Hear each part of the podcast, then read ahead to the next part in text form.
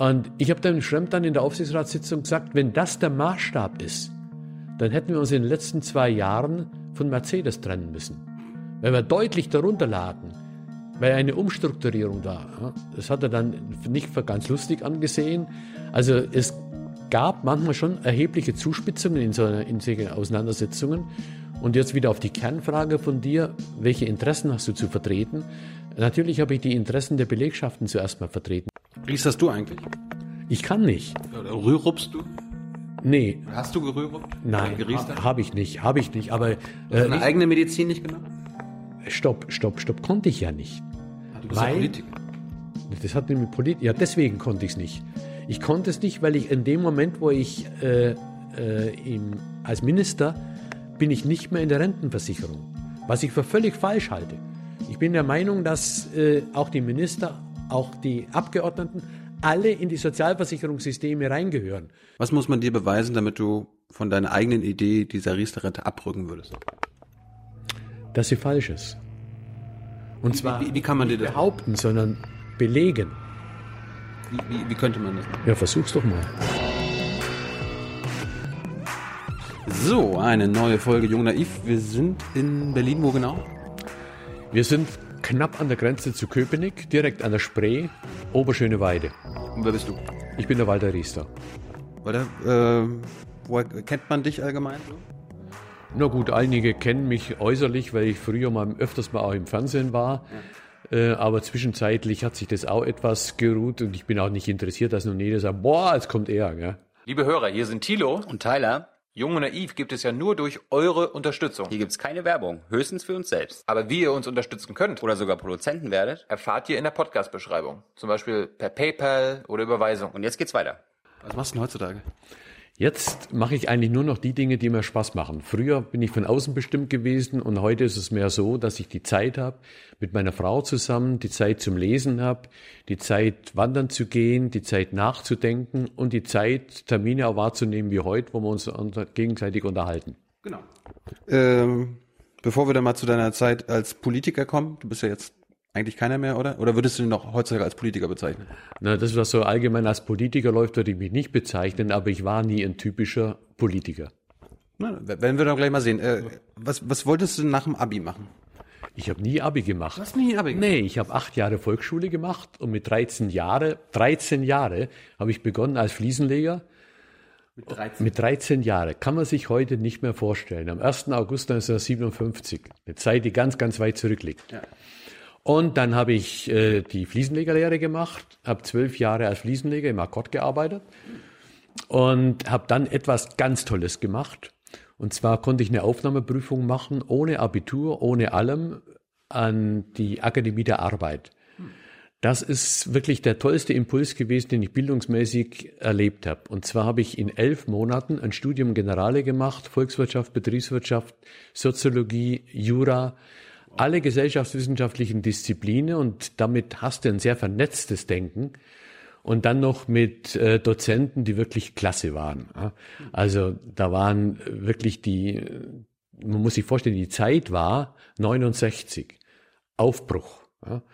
Und damals die Dozenten, die nach Frankfurt an die, äh, an die Uni kamen und als Teil dieser Uni war diese Akademie der Arbeit. Erklär uns mal kurz, äh, wie bist du denn auf die Idee gekommen, mit 13 Fliesenleger zu werden?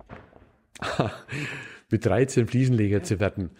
Also zuerst mal, wir haben uns zu zweit beworben damals bei dem Meister und haben geklingelt bei dem und dann kam der raus.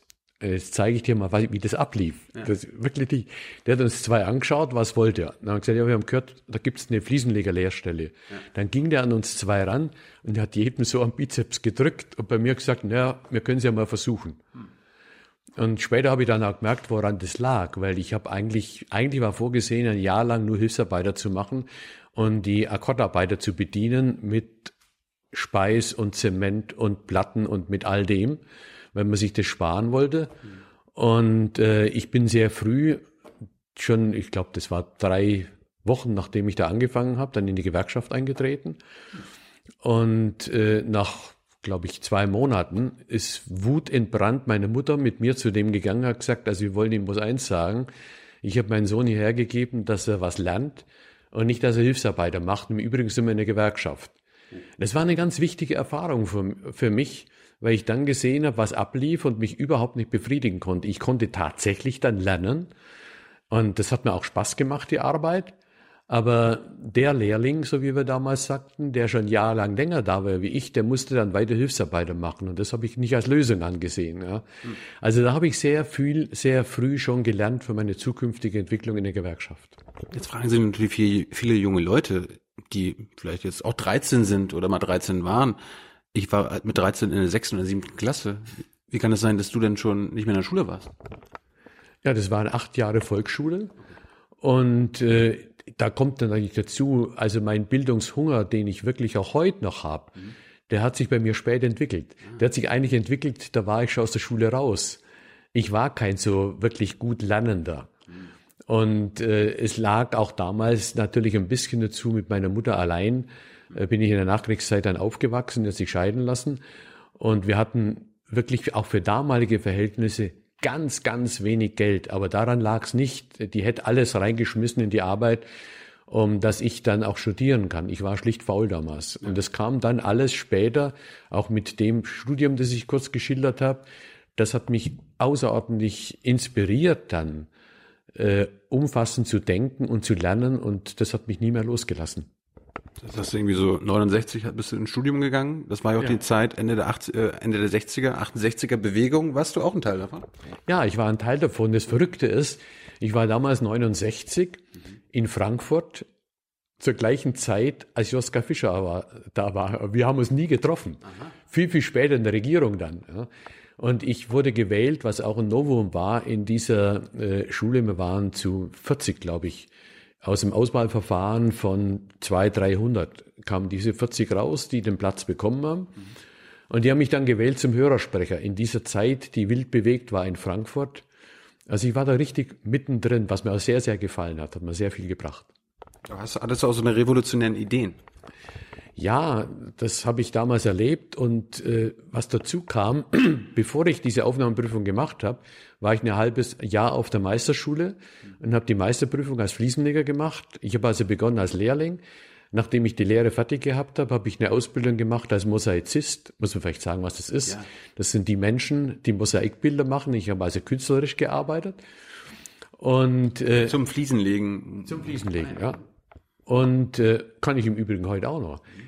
Denn in der Wohnung, wo wir sind, die Fliesen habe ich selber verlegt. Und zwar war ich ein halbes Jahr vor zwei Jahren hier, wo die Wohnung gebaut worden ist, habe nichts anderes gemacht, wie daherin gearbeitet. Aber macht mir auch noch Spaß.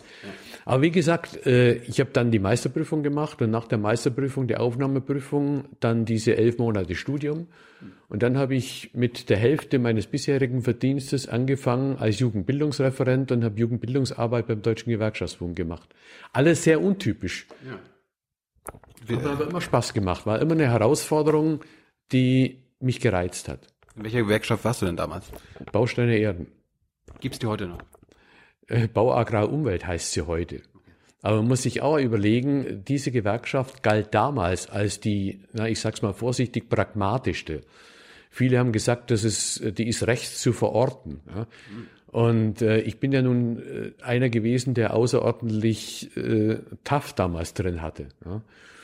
Ich hatte damals beispielsweise einmal als äh, Ehrenamtlicher beim Ortsverein den Antrag gestellt, den äh, Georg Leber aus der äh, Gewerkschaft Bausteine Erden auszuschließen. Weil er damals, er war Verkehrsminister und hat damals die, äh, die für mich völlig unmögliche Aussage gemacht, dass die Amerikaner im Vietnamkrieg auch die Freiheit Deutschlands verteidigen würden. Ich habe das für katastrophal gehalten. Ja? Und habe gedacht, das kann ich einen Antrag stellen. Da bin ich also sehr schnell korrigiert worden. Viele Jahre später, 84, wird sich kaum jemand erinnern, war ein siebenwöchiger Arbeitskampf der IG Metall, hm. den ich organisiert habe in Baden-Württemberg. Da ging es um die 35-Stunden-Woche und wir konnten es nicht lösen. Und dann kam die Schlichtung und Leber kam als Schlichter.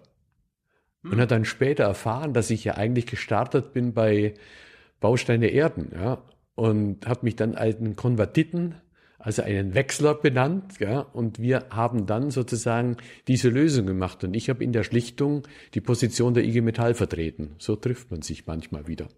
Hast du, als Peter Struck gesagt hat, dass Deutschlands Freiheit auch im Hindukusch verteidigt wird, ihn auch aufgefordert, die SPD zu verlassen? Nein, das habe ich nicht, aber zum Peter Struck habe ich ein völlig anderes Verhältnis gehabt. Den mochte ich sehr gerne. bei welchen Gewerkschaften warst du denn alles, wenn du sagst, du warst es bei der, dann bei der? Also nee, ich war nur in zwei. Also ich bin gestartet bei Bausteine Erden mhm. und bin dann in die IG Metall eingetreten, aber zwischendurch war ich dann hauptamtlich beschäftigt beim Deutschen Gewerkschaftsbund, eben in der Jugendbildungsarbeit, in der Jugendarbeit und habe dann das Angebot bekommen, in der IG Metall zu arbeiten, auch wieder als Sekretär ganz unten angefangen. Und da bin ich in die IG Metall rein. Und dann bin ich relativ schnell damals von Franz Steinkühler äh, nach Stuttgart geholt worden und habe die Tarifpolitik für den Bezirk Baden-Württemberg gemacht. Ein ganz toller Bezirk, gewerkschaftlich gesehen. Und es war wieder eine völlig neue Herausforderung. Wie unterscheidet sich die Gewerkschaftsarbeit von damals zu der von heute? Sehr. Ja, die Gewerkschaftsarbeit damals war eine Arbeit, die sich da auch noch auf den Industriearbeiter und die Repräsentanten der großen Betriebe bezogen hat. Es war die Welt, die wir für die Metall- und Elektroindustrie so auch wahrgenommen haben. Wenn ich jetzt von damals spreche, dann spreche ich, um das in Erinnerung zu rufen, von Ende von den 70er Jahren. Aber damals hat schon begonnen eine starke Veränderung dieser Arbeit. Wir bekamen zunehmend mehr auch Angestellte und die äh, Industriearbeit hat sich verändert und ergänzt worden mit Dienstleistungen. Es hat sich vermischt der Typus von Arbeit ist anders geworden und das hat die Gewerkschaft damals nur schwer mitvollziehen können. Auch heute ist es noch schwierig. Also damals war die Gewerkschaft viel konzentrierter auf äh, den Industriearbeiter, würde ich bald sagen, mit seinen Repräsentanten, die sozusagen die, die innere Struktur der Gewerkschaft waren. Also wenn man Baden-Württemberg nimmt, dann war das der Daimler und es war Bosch, also die großen Industriebetriebe. Und die haben lange Zeit, waren die die Domäne dieser Gewerkschaft. Und wie, wie erklärst du dir, dass heutzutage so viel weniger Deutsche in einer Gewerkschaft sind als damals? Das ist eigentlich eine spannende Frage, weil ich habe erlebt, dass der größte Mitgliederzuwachs in der Gewerkschaft war damals Ende der 70, Anfang der 80er Jahre, nee, nee, stopp, es war in den 70er Jahren. Und zwar, als sich etwas verbunden hat, damals der Aufbruch in der Politik, Willy Brandt, mehr Demokratie wagen. Der ganze Aufbruch hat auch dazu geführt, dass es einen großen Zulauf in den Gewerkschaften gab. Wir hatten damals auch eine sehr, sehr erfolgreiche äh, Tarifpolitik gemacht. Franz Steinkühler ist vielleicht noch ein Stück Begriff damals. Der stand für eine Erneuerung auch von Tarifpolitik. Tarifpolitik hat sich nicht nur um den wichtigen Bereich Lohn und äh, Gehalt bezogen, sondern auch über das Regeln von Arbeitsbedingungen. Das fand ich alles außerordentlich spannend und ich war dann zuständig für die Organisation dieser Arbeit und später dann auch Bezirksleiter dieses großen Bezirks. Und das hat die Gewerkschaft damals sehr geprägt, weil damals auch die Arbeit äh, einen ganz anderen Stellenwert hatte, wie er ihn heute hat. Einen anderen, nicht einen besseren oder schlechteren, als hat er einen anderen Stellenwert. Ja, sag mal, welchen Stellenwert hatte Arbeit damals und heute? Beispiel. Wir hatten damals etwa 90 Prozent der in Arbeit Stehenden als Vollzeitbeschäftigte. Und heute so, so, so, haben wir bei genauer Vollzeitbeschäftigte bedeutet damals, dass man etwa 40 Stunden gearbeitet hat und äh, ein langfristiges Arbeitsverhältnis hatte. Unbefristete Verträge und sowas? Gab es wenig, es gab auch welche, aber dann ist es gut nachvollziehbar gewesen. Befristet dann beispielsweise, wenn man äh, als Ersatz eingestellt worden ist, bei Schwangerschaft, bei Frauen oder äh, bei größerer Abwesenheit oder wenn ein ganz schneller Schub kommt, ein Arbeitsschub, es waren äh, nachvollziehbare Befristungsgründe. Heute haben wir bei genauer Betrachtung etwa nur noch 50 Prozent Vollzeit beschäftigt und 50 Prozent Teilzeit, geringfügig, befristet Beschäftigte. Ist eine völlig andere, von Menschen her betrachtet, eine völlig andere Arbeitswelt. Man muss auch sehen, damals hatten wir, wenn man die Anzahl der Arbeitsstunden betrachtet, um das, wie man sagt, Bruttosozialprodukt, also die Werte in einem Jahr zu schaffen, hatten wir mehr Arbeitsstunden wie heute. Damals hatten wir aber weniger Beschäftigte wie heute. Damals hatten wir, würde ich jetzt mal sagen, etwa 26, 27 Millionen Beschäftigte als sozialversicherungspflichtig Beschäftigte. Ist das das gleiche wie Erwerbstätige? Das ist nicht das gleiche wie Erwerbstätig, weil erwerbstätig sind natürlich auch Selbstständige. Und erwerbstätig äh, sind mehr. Aber die in Sozialversicherung, die also versichert sind, in der Rentenversicherung, in, in der äh, Arbeitslosenversicherung, in der Krankenversicherung, als Pflichtversicherte, die grenzt man ab. Das sind die abhängig Beschäftigten, hat man es früher noch deutlicher genannt wie heute.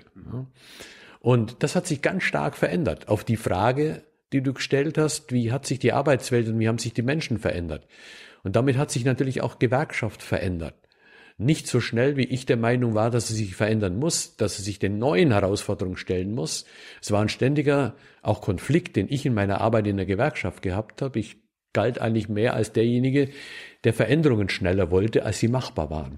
Du warst ein, ein Progressiver. Äh, so kann man es nennen. Ja. Wenn du sagst, damals waren 90 Prozent der Leute in Vollzeit, Ja. heute nur noch die Hälfte. Ja. Ist das denn jetzt schlecht oder kann man das auch, ähm, kann man auch was Gutes abgewinnen? Äh, Man kann was Gutes abgewinnen und kommen aber gleich auf das Aber. Beispielsweise, dass wir heute viel, viel mehr Frauen in Erwerbstätigkeit haben wie damals. Damals war die Frauenerwerbstätigkeit sehr gering. Heute haben wir bei den Erwerbstätigen fast 50-50 Frauen Männer, was ich für gut halte. Aber bei den erwerbstätigen Frauen ist der Anteil der Teilzeitbeschäftigten ganz, ganz hoch. Was einige für interessant halten, weil sie eben ihre familiäre Arbeit verbinden wollen mit Erwerbsarbeit. Andere wiederum für überhaupt nicht gut halten. Und jetzt kommen wir schon auf die Zeit, wo ich Minister war. Ich habe damals durchgesetzt, dass es einen Rechtsanspruch gibt seit dem Zeitpunkt, also seit dem Jahr 2001, auch einen Anspruch auf Teilzeitarbeit zu haben. Den gab es früher nicht. Und ich wollte damals auch den Rechtsanspruch gleich durchsetzen, auch wieder zu wechseln, wieder zurückzugehen in Vollzeitbeschäftigte. Dafür gab es leider keine Mehrheit. Was man lernen muss manchmal, wenn man in der Gesetzgebung ist, dass das, was man sich eigentlich vorstellt, keine Mehrheit dafür da ist. Aber wieder auf die Frage, kann man dieser Teilzeitarbeit auch äh, Gutes abgewinnen? Ja, es gibt Lebensverhältnisse und Wünsche bei Beschäftigten, die einfach nicht auf Vollzeitbeschäftigung sind. Man kann ihr aber auch äh, Negatives abgewinnen, weil häufig der in Teilzeit Beschäftigte oder befristet Beschäftigte nicht die gleiche äh, Rechtsstellung hat äh, wie der Vollzeitbeschäftigte. Dass er zuerst mal weniger verdient oder sie weniger verdient, ist naheliegend. Dass er aber in der, im Ansehen im Betrieb häufig nicht das gleiche Ansehen hat, nicht immer, aber häufig nicht das gleiche, das ist nicht naheliegend, das ist völlig falsch. Und jetzt kommt aber das eigentliche Aber. Unsere Gesellschaft und die Politik hat sich auf diese Veränderung kaum eingestellt. Wieso nicht? Will ich das sagen? Ich nehme mal ein Thema, mit dem ich mich viel beschäftigt habe. Da kommen wir vielleicht noch mal drauf. Bei der Vorsorge fürs Alter. Rente.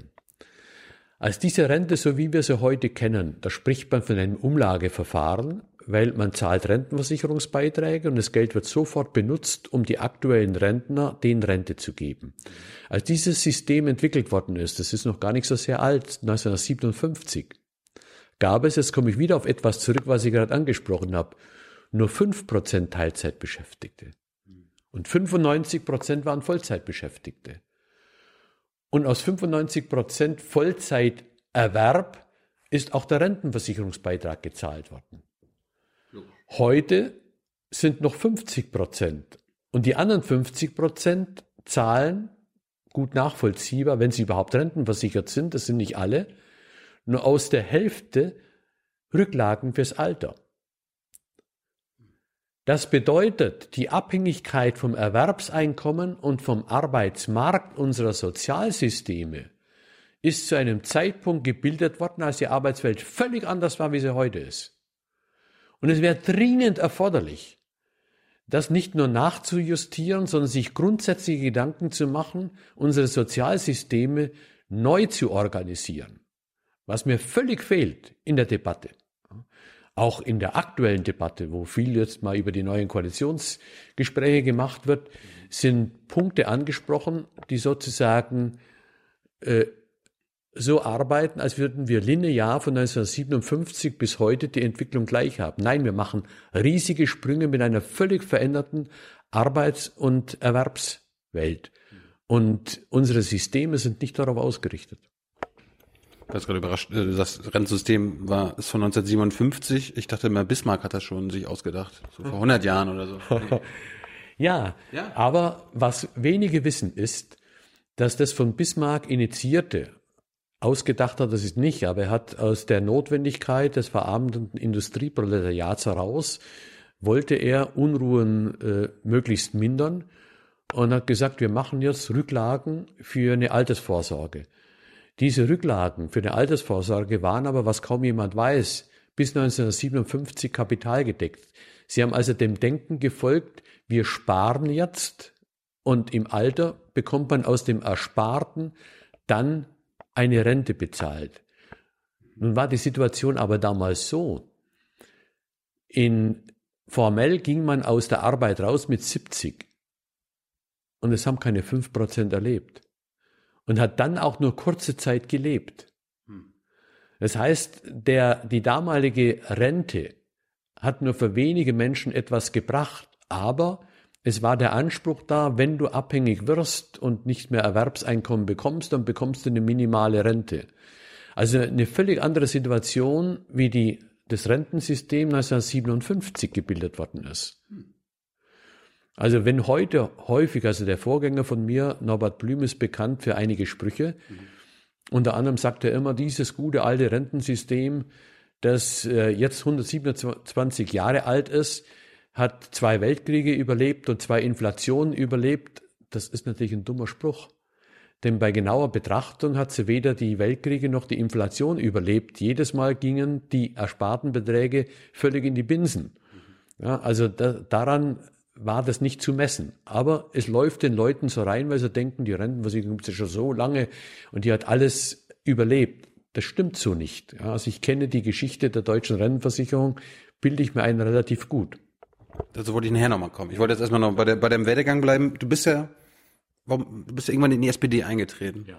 Wann war das? Das war 1967. Warum hast du dich für die SPD entschieden? Warum bist du nicht, damals gab es ja noch nicht AfD und Grüne und so weiter, aber warum, warum hast du nicht gesagt, hm, CDU sieht ganz gut aus oder FDP? Das lag an meinem Elternhaus. Also ich hatte eine politisch sehr, sehr engagierte Mutter, die äh, in der SPD war und äh, sehr engagiert auch politisch gearbeitet hat. Und sie hat wieder geheiratet und mein Vater, den ich eigentlich als mein Vater betrachte, es war, man spricht da von einem Stiefvater, aber es war er nicht. Es war der, der mich wirklich geprägt hat. Ja. Der war, äh, also von der, von der äh, Kriegsgefangenschaft zurückkam, kam der zurück in einer Einstellung als Kommunist und ist erzogen worden in einem stockkatholischen Elternhaus in Kaufbeuren im Allgäu, hat die ganzen Schrecken des Krieges erlebt und die ihn total gebrochen haben, was er dort erlebt hat im Russlandfeldzug und kam zurück und war gegen all das, was er verantwortlich gemacht hat für die Entwicklung, die er im Krieg erlebt hat. Und hat mich sehr stark geprägt. Also ich bin in einem sehr linksorientierten Elternhaus aufgewachsen und äh, empfand das sehr inspirierend. Das hat mich selbst auch sehr geprägt und deswegen deine Frage war klar, also wenn ich dann in eine Partei eintrete, was ich lange nicht gemacht habe, dann trete ich in der SPD ein. Das heißt, du, hast du noch kommunistische Prägung oder hattest du damals kommunistische Prägung durch den Papa? Äh, ich hatte damals sicherlich, wir haben da nicht gesagt, das ist kommunistische Prägung, aber äh, von ihm bin ich sehr, sehr beeinflusst geworden. Und äh, muss man sich überlegen, dieses Elternhaus in dieser kleinen Stadt im Allgäu, katholisch geprägt, CSU geprägt, da hat man die wenigen, die als links galten, gekannt. Ja? Und die sind auch entsprechend diffamiert und isoliert worden. Ja, ja also das habe ich, ich habe das nie als bedrückend empfunden. Ja, ich habe, äh, wie ich vorhin schon mal sagte, zuerst mal eine sehr arme Jugend erlebt, die später auch nicht äh, viel, viel besser geworden ist, aber ich habe es eigentlich immer als glücklich empfunden. Ich war viel auf der Straße, ich war, ich war nie unglücklich so. Ja. Und ich habe auch diese Zeit, die wir gerade politisch gesprochen haben, die mich sehr geprägt hat damals, äh, die habe ich äh, sehr gut empfunden. Das war für mich Aufbruch. Und der eigentliche Aufbruch kam dann äh, 15 Jahre später einfach, als ich dann an der, an der Uni in Frankfurt an dieser Akademie der Arbeit war. Und in dieser Zeit der schnellen Bewegungen, also wir sprechen 68er, 69er Bewegung, die mich dann natürlich sehr äh, geprägt hat und auch mitgenommen hat bei dem, was ich dort erlebt habe. Ich habe mich gerade noch gefragt, wenn, wenn, du sagst, du warst ja lange Zeit als Gewerkschaftler äh, tätig. Im Westen, Westdeutschland war es so, dass die Frauen meistens zu Hause geblieben sind, haben nicht gearbeitet oder wenn dann nur kleine Jobs nebenbei äh, in der DDR, ich komme aus der DDR, wir kommen aus der DDR, da war es ja so, die Frauen haben auch Vollzeit mhm. gearbeitet. Hast du denn mal, wie, wie, hast du damals auf die DDR geguckt? Hast du gesagt, mal, sind die verrückt? Warum lassen die die Frauen arbeiten? Oder hast du das so, hast du gesagt, so, hm, das kommt irgendwann bei uns auch? also zuerst mal habe ich meine Mutter erlebt. Meine Mutter, die war immer in Arbeit wie ich so Ding, weil es ging gar nicht anders. Meine Mutter hat nach der Scheidung damals auf jeden Unterhalt verzichtet, weil sie wütend war auf meinen sozusagen erzeugenden Vater und hat auch keine Sozialhilfe deswegen bekommen und hat, ich habe das noch genau im Kopf, für 90 D-Mark im Monat gearbeitet. Und wir haben in einem 16 Quadratmeter Raum wir beide zusammen gelebt und äh, ich habe nach der Schule eine Zeit lang, dann bin ich stiften gegangen, im Waisenhaus in Kaufbeuern Mittag gegessen. Also das kann man sich kaum vorstellen. Und trotzdem habe ich Armut zwar objektiv empfunden, aber eigentlich nicht so richtig wahrgenommen. Ich war, war ein richtiges Straßenkind. Und ich habe meine Mutter wahrgenommen, dass die wirklich intensivst mal locht hat und dann noch äh, in Untermiete haben wir da gewohnt in dem Zimmer. Mhm. Und äh, der Hauptmieterin, der hat sie sozusagen die Wäsche gemacht, um dass wir noch waschen konnten da unten. Also das waren, kann man sich heute nicht vorstellen. Aber auf deine Frage zurückkommen, äh, die starke Frauenerwerbstätigkeit in der DDR später dann, ich mache jetzt einen großen Sprung wieder, mit dem Einfluss äh, durch meinen Vater, durch die Wahrnehmung und mit all dem, ja, mhm. habe ich das eher als positiv gesehen, diese ganze Entwicklung. Und wenn ich noch einen weiteren Sprung mache, als dann die Umstellung kam auf das Rentensystem in Deutschland, hat sich auf einmal gezeigt, wie wichtig das für viele Frauen waren, weil deren Erwerbstätigkeit in der DDR natürlich voll gewertet worden ist und vergleichbar bewertet worden ist wie in Westdeutschland. Und was kaum be bekannt war, die ganze Zeit, es gilt im Moment immer noch, die durchschnittliche Rente von Frauen, die in der DDR erwerbstätig sind und jetzt Rentnerinnen waren, auch nach der Wende, die ist durchschnittlich höher wie im Westen. Nur ist es natürlich nur ein Punkt, ja, weil Vermögenswerte kaum da waren. Ja, und sie war, sind eben angewiesen nur auf die Rente. Aber so wirkt sich sowas aus Erwerbstätigkeit. Wir kommen immer wieder auf die Rente, dazu kommen wir aber nachher noch. Äh, wie, wie, wie hast du denn, ich habe ich hab jetzt bei dir bei Wikipedia mal gesehen, dass du dann irgendwie in den 70ern in Aufsichtsräten gesessen hast. Wie kam das denn? War das durch deine Gewerkschaftstätigkeit? Nur durch die Gewerkschaftstätigkeit. Mhm. Weil in den Aufsichtsräten ist es so geregelt, dass zuerst mal 50 Prozent die Beschäftigten stellen, der Aufsichtsratssitze, und 50 Prozent stellen die äh, Unternehmenseigner. Und in den normalen Aufsichtsräten, die mitbestimmt ist, hat dann der Vorsitzende ein Zweitstimmrecht, sozusagen, dass letztendlich bei strittigen Abstimmungen das immer auf die Anteilseignerseite geht. Mhm. Und ich war von den Beschäftigten über die Gewerkschaften gewählt in diesen Aufsichtsräten, hatte also deren Interessen sozusagen auf der Beschäftigtenseite zu vertreten. So kam ich in diese Aufsichtsräte. Aber wie viel kann man denn da so sitzen? Also das schien eine ganze Menge zu sein über all die Jahre. Ja, ich war in sehr vielen Aufsichtsräten, aber nicht gleichzeitig, sondern ich habe da gewechselt. Ja. Ich habe begonnen, als ich dann bei der IG Metall begonnen habe, in der kleinen, schönen Stadt Geislingen in der, an der Steige. Und das waren die beiden größten Betriebe, waren die WMF, die kennen die meisten von Bestecken her, Württembergische Metallwarenfabrik und von der Heidelberger Druckmaschine große Gießerei. Und äh, in diesen beiden war ich dann als Vertreter der Beschäftigten reingewählt in den Aufsichtsrat. Und da bin dann auch wieder rausgegangen, war später bei Daimler und bei Bosch, das waren die Großen, was dann interessant und wichtig war für uns, weil deren Manager saßen dann auch bei den Tarifverhandlungen mir gegenüber. Und so äh, ist manchmal so eine Entscheidung, auch in so einem Unternehmen im Aufsichtsrat zu sitzen, hilfreich. Was denn da für die Beschäftigten in dem Unternehmen? Äh Hättest du, wenn du jetzt heute wieder in einem Aufsichtsrat sitzen würdest, immer die gleichen Aufgaben oder immer nur die gleichen Interessen zu vertreten wie damals, also für die Beschäftigten? Nein.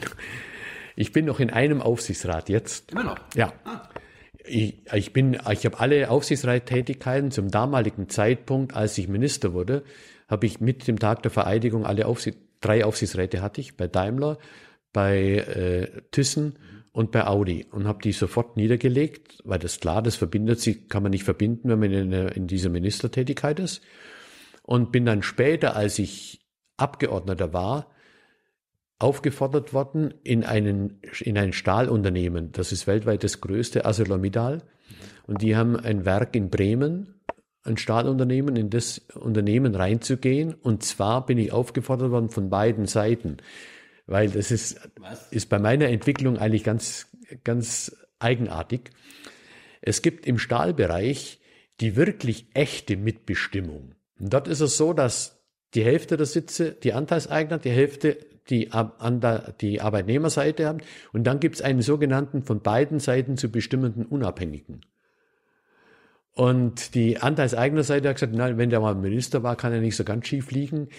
Äh, und jetzt ist es so, wenn es zu einer, zu einem Patt käme, was es bisher noch nicht erlebt hat, dann würde meine Stimme den Ausschlag geben, welche Entscheidung durchgeht. Das ist eine Besonderheit in der Stahlindustrie. Ja, aber ich, ich meinte, ich meinte eher so, welche Interessen hast du denn da konkret, keine Ahnung, äh, bei Daimler damals im Aufsichtsrat äh, für die Beschäftigten durchgesetzt? Oder, oder versucht durchzusetzen? Ja, also die wichtigsten Entscheidungen, die der Aufsichtsrat macht, sind die Investitionsentscheidungen, weil diese Investitionsentscheidungen natürlich darüber mitbestimmen, wie werden, wie sicher sind die Arbeitsplätze, wie ist die Entwicklung des Unternehmens. Und in deutschen Unternehmen gilt, anders wie in den USA beispielsweise, die Mittel- und Langfristplanung viel, viel wichtiger wie dort. Dort ist die Kurzfristplanung, das quartalsmäßige Betrachten von Renditen, die häufig bestimmende Unternehmenslinie. Ist das in Deutschland nicht so? Ist es in Deutschland nicht, Gott sei Dank nicht. Ja.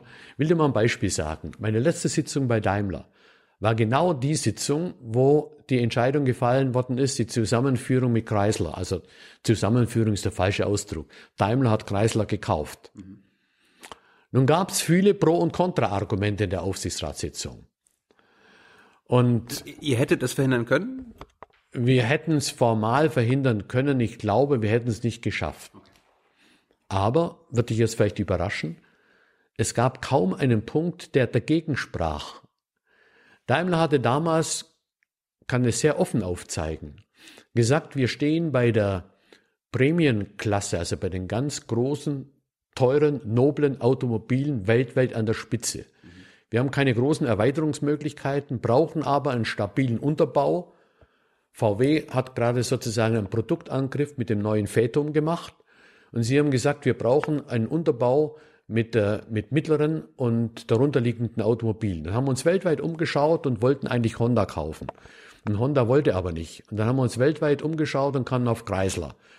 Und haben gesehen, dass Chrysler äh, den ganzen US-Vertrieb mit vielen, vielen Niederlassungen hat und wir haben den europäischen Vertrieb. Also vertriebsmäßig ergänzt sich das. Und wir sind von der Technologie, wir haben, kann man heute kaum nur sagen, aber wir sind die Spitze mit Diesel, waren Dieselaggregate. Damals war die deutsche Automobilindustrie absolut spitze. Ja. Chrysler hat das nicht. Wir ergänzen uns. Und jetzt kommt das Argument, was ich eigentlich aufzeigen möchte. Sie sagten, und Sie müssen mal schauen, Schremp war damals, sagte, Sie müssen mal schauen, welche Renditen die haben und kam mit diesem Argument der Quartalsabschnitte, die hatten natürlich wesentlich höhere Renditen ausgewiesen wie Daimler. Und ich habe dann damals gesagt, das ist für mich überhaupt kein Maßstab. Würden wir nach dem Arbeitsschema Schema gehen wie die US-Automobilindustrie, dann hätten wir gleiche Einbrüche. Und deswegen ist es für mich überhaupt kein Argument.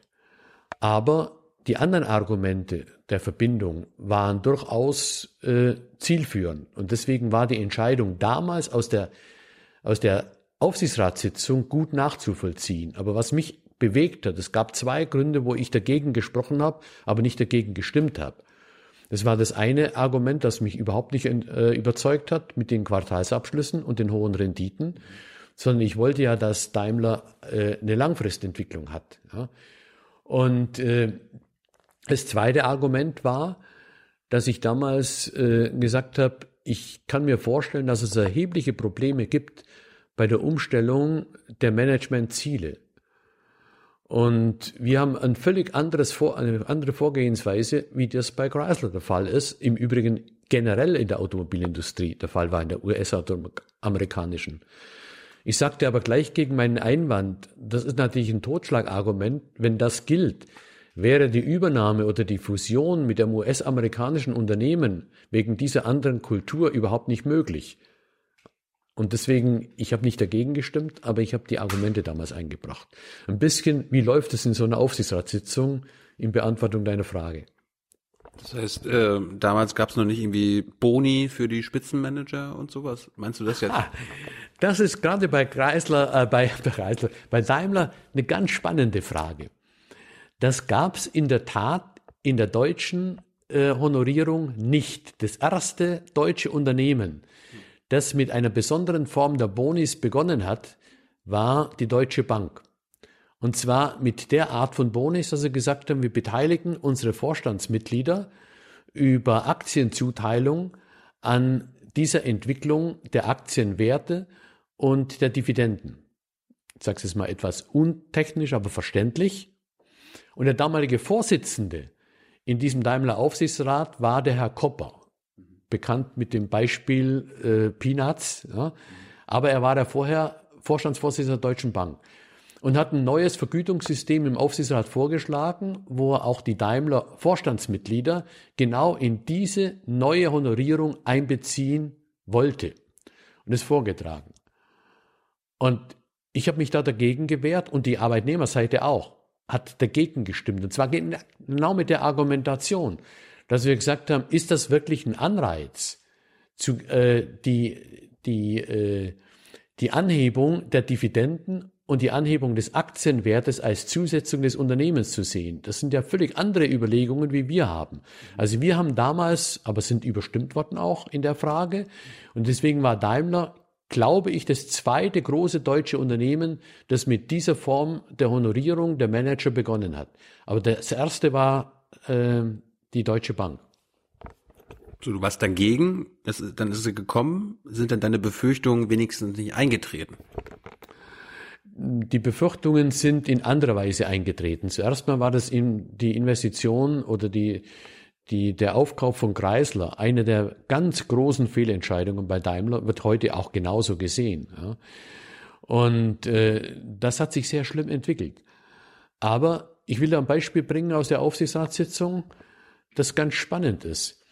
Als sich damals der Herr Schremp, nachdem Reuter aus Altersgründen ausgeschieden ist bei Daimler, beworben hat kam er auch zu mir. Ich war damals schon zweiter Vorsitzender der IG Metall und in diesem Aufsichtsrat und hat sich vorgestellt. Und ich habe gesagt, ja, wie stellen Sie sich denn die Entwicklung dieses Unternehmens vor?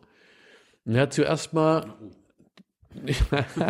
ja, das werde ich dir gleich sagen, wie spannend es mit nach oben ist. Er hat zuerst mal gesagt, er hält von der Entwicklung, die Reuter äh, gemacht hat, überhaupt nichts. Er hat diesen Konzern zu einem ähm, zukünftigen Technologiekonzern umgeformt. Aber das eigentliche Produkt wäre ja ein Fahrzeug, das Automobil, und er möchte einen Verkehrskonzern machen. Und ich habe gesagt, wie er sich das vorstellt. Dann blieben aber die Antworten sehr, sehr dünn, kam nicht viel raus. Und dann kam eine spannende Aufsichtsratssitzung. Die erste, als die Fünfjahresplanung dann nach diesem Gespräch, er wurde gewählt als Vorstandsvorsitzender, als die Fünfjahresplanung kam. Und ich habe mich dann gemeldet und habe gesagt, Herr Schremp, ich habe erst mal die Investitionsplanung angeschaut. Und ich möchte an der eigentlich erkennen, wie die zukünftige Ausrichtung des Unternehmens ist, kann ich nicht erkennen. Dann hat er mich sehr irritiert angeschaut und hat gesagt, Herr Riester, das sehen Sie zu kompliziert. Wir haben, er sprach damals von Divisionen, also Teile des Unternehmens. Luftfahrt war noch drin und Automobil und so. Und wer nicht mehr wie 25 Prozent Kapitalrendite erarbeitet, von dem müssen wir uns trennen. Spätestens nach zwei Jahren. 25 Prozent. Ja, ja. So war damals die Aussage. Und neben mir saß als neuer Aufsichtsrat Edzard Reuter, den ich sehr gut kenne, mit dem bin ich auch per Du. Das ist also ein Mensch, den ich auch sehr mag. Ja. Und der war ja, der war ja vorher Chef war bei der Chef, ja, da war ich noch nicht Du, erst später. Ja. Und ich habe dann Schremp dann in der Aufsichtsratssitzung gesagt, wenn das der Maßstab ist, dann hätten wir uns in den letzten zwei Jahren von Mercedes trennen müssen. Weil wir deutlich darunter lagen, weil eine Umstrukturierung da. Das hat er dann nicht ganz lustig angesehen. Also es gab manchmal schon erhebliche Zuspitzungen in so in solchen Auseinandersetzungen. Und jetzt wieder auf die Kernfrage von dir, welche Interessen hast du zu vertreten? Natürlich habe ich die Interessen der Belegschaften zuerst mal vertreten. Ich konnte sie auch sehr gut, weil meine Information als Aufsichtsrat, behaupte ich mal, war man vielfaches breiter und intensiver wie die Information der Banker, der Versicherer, der Industriebetriebe, die die Kapitalseite vertreten haben. Ich hatte einerseits den großen Vorteil, dass die Wirtschaftsabteilung der IG Metall mir zugearbeitet hat, die exzellent war. Aber das Zweite, und das ist das Entscheidende, ich hatte die Information aus der Belegschaft über die Betriebsräte, über den Vertrauenskörper, über die Umsetzung, über die praktische Entwicklung. Was bedeutet das konkret und praktisch? Und erst in der Verbindung beider Informationen hatte ich eigentlich die Information, die wichtig ist, um argumentieren zu können im Aufsichtsrat. Aber du hast am Ende fast immer verloren. Mit deinen Argumenten. Du hast dann immer. Nein, das, ne? das ist nicht so. Also in, der, in dem konkret von mir geschilderten Fall ja. Du hast bisher immer nur Fälle gesagt, wo du am Ende, ich war dagegen, aber wurde ja. trotzdem gemacht. Moment, bei der Geschichte Kreisler habe ich gesagt, ich habe dem auch zugestimmt. Bei der Frage der Honorierung habe ich dem nicht zugestimmt. Bei der Kreisler-Geschichte habe ich da zugestimmt. Bei der anderen bin ich überstimmt worden. Das war aber auch klar, das war absehbar, wie die Struktur ist und dass der, der äh, Aufsichtsratsvorsitzende, in dem Fall Kopper, äh, da dafür stimmt, für das, was er einbringt, das war nachvollziehbar. Aber das läuft in den meisten Aufsichtsräten ja nicht so, dass da laufend äh, abgestimmt wird, strittig, sondern die Auseinandersetzung um konkrete Unternehmensentscheidungen läuft teilweise schon ziemlich massiv und hat mit Abstimmung nichts zu tun. Jahre später war ich bei Thyssen in der Holding, also im, im Überbau der Thyssen, und habe über eine Quelle erfahren, dass Grupp Thyssen aufkaufen will. Das erschien uns absurd. Aber diese Quelle war der damalige Wirtschaftsminister, äh, SPD-Wirtschaftsminister von NRW, der bei Grupp im Aufsichtsrat war, der mich angerufen hat. Und äh, ich habe dann mit den Betriebsräten damals den Widerstand gegen diese feindliche Übernahme organisiert mit großen Demonstrationen, Kundgebungen, Arbeitsniederlegungen. Und wir haben die feindliche Übernahme abgewendet und später die Verschmelzung, ich sage jetzt mal nach unseren Bedingungen, durchorganisiert, was für die Beschäftigten außerordentlich wichtig war. Es war eine, eine der großen Auseinandersetzungen, die ich damals ausgehend von der Aufsichtsrattätigkeit, aber vor allem mit der Unterstützung der Belegschaften für die Belegschaften damals führen konnte. Was, was hat denn, ich wollte nochmal bleiben, also bei, bei, der, bei der Vergütung, äh, gerade von, von Spitzenämtern in der Wirtschaft, die Boni und so weiter, was hat denn, was macht denn so eine Vergütungsart äh, mit Unternehmen und mit den Unternehmensführern? Also haben die dann auch eine andere Motivation? Kannst du uns unseren jungen Leuten das mal erklären? Also ich vermute schon, weil das ist ja nachvollziehbar, dass dann der Vorstand hoch interessiert ist, dass der Kurs- und Dividendenwert, an dem seine zusätzliche Vergütung gekoppelt ist, entsprechend hochgeht. Das sagt aber nichts über die wirkliche Wirtschaftskraft des Unternehmens. Beispiel. Wir erinnern uns vielleicht noch, wenn wir zehn Jahre zurückdenken, für diejenigen, die es damals schon verfolgt haben, als die Weltfinanzkrise war, war mal eine Situation, als der Aktienwert einer VW-Aktie von rund 180, glaube ich, Euro stand sie, hochgeschnellt ist auf 1200 innerhalb von wenigen Tagen. Da hat sich bei VW überhaupt nichts verändert. der Spekulationserwartung, die damals war auf dem Hintergrund, gibt es jetzt eine Fusion, Porsche kauft VW auf, hat dies ausgelöst. Das Extrembeispiel, aber es gilt schon generell, dass der Aktienwert über die tatsächliche Wirtschaftskraft oder über die Schwäche des Unternehmens nur bedingt etwas aussagt. Und jetzt wieder auf deine Frage.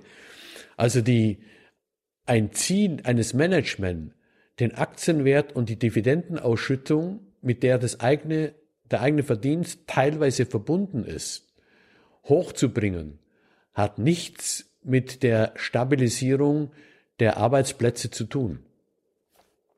Aber ich, ich würde ja erwarten, wenn ich ein Chef von einem Unternehmen bin, dann ist es erstmal meine Aufgabe, dass es dem Unternehmen gut geht und am besten immer besser und nicht, dass der Aktienwert des Unternehmens super ist. Ja, das erwarte ich auch. Und deswegen halte ich ja von dieser Art der Honorierung eigentlich überhaupt nichts. Und dort, wo ich Einfluss hatte, habe ich in der Argumentation später bei Vorstandsvergütungen dieses immer getrennt. Dem Aufsichtsrat, wo ich jetzt noch bin, ist es, die, die bekommen äh, eine Vergütung, die Vorstandsmitglieder in diesem Stahlunternehmen bekommen eine Vergütung, die liegt deutlich unter dem, was ein Abteilungsleiter bei Daimler bekommt. Ja, und machen aber eine tolle Arbeit. Das hat mit der Qualität der Arbeit nichts zu tun. Ich meine, was mir jetzt aufgefallen ist, ich habe das letztens in der New York Times gelesen, äh, durch die ganzen Steuervergünstigungen da in Amerika äh, schütten die Unternehmen jetzt auch an ihre Arbeiter äh, mehr Geld aus, weil sie auch mehr Geld haben. Aber es führt nicht dazu, dass die Leute Lohnerhöhungen bekommen, sondern einfach diese Boni jedes Jahr. Das ist, das finde, das finde ich auch krass. Also die, die Leute wollen dann mehr Arbeits, also mehr Geld.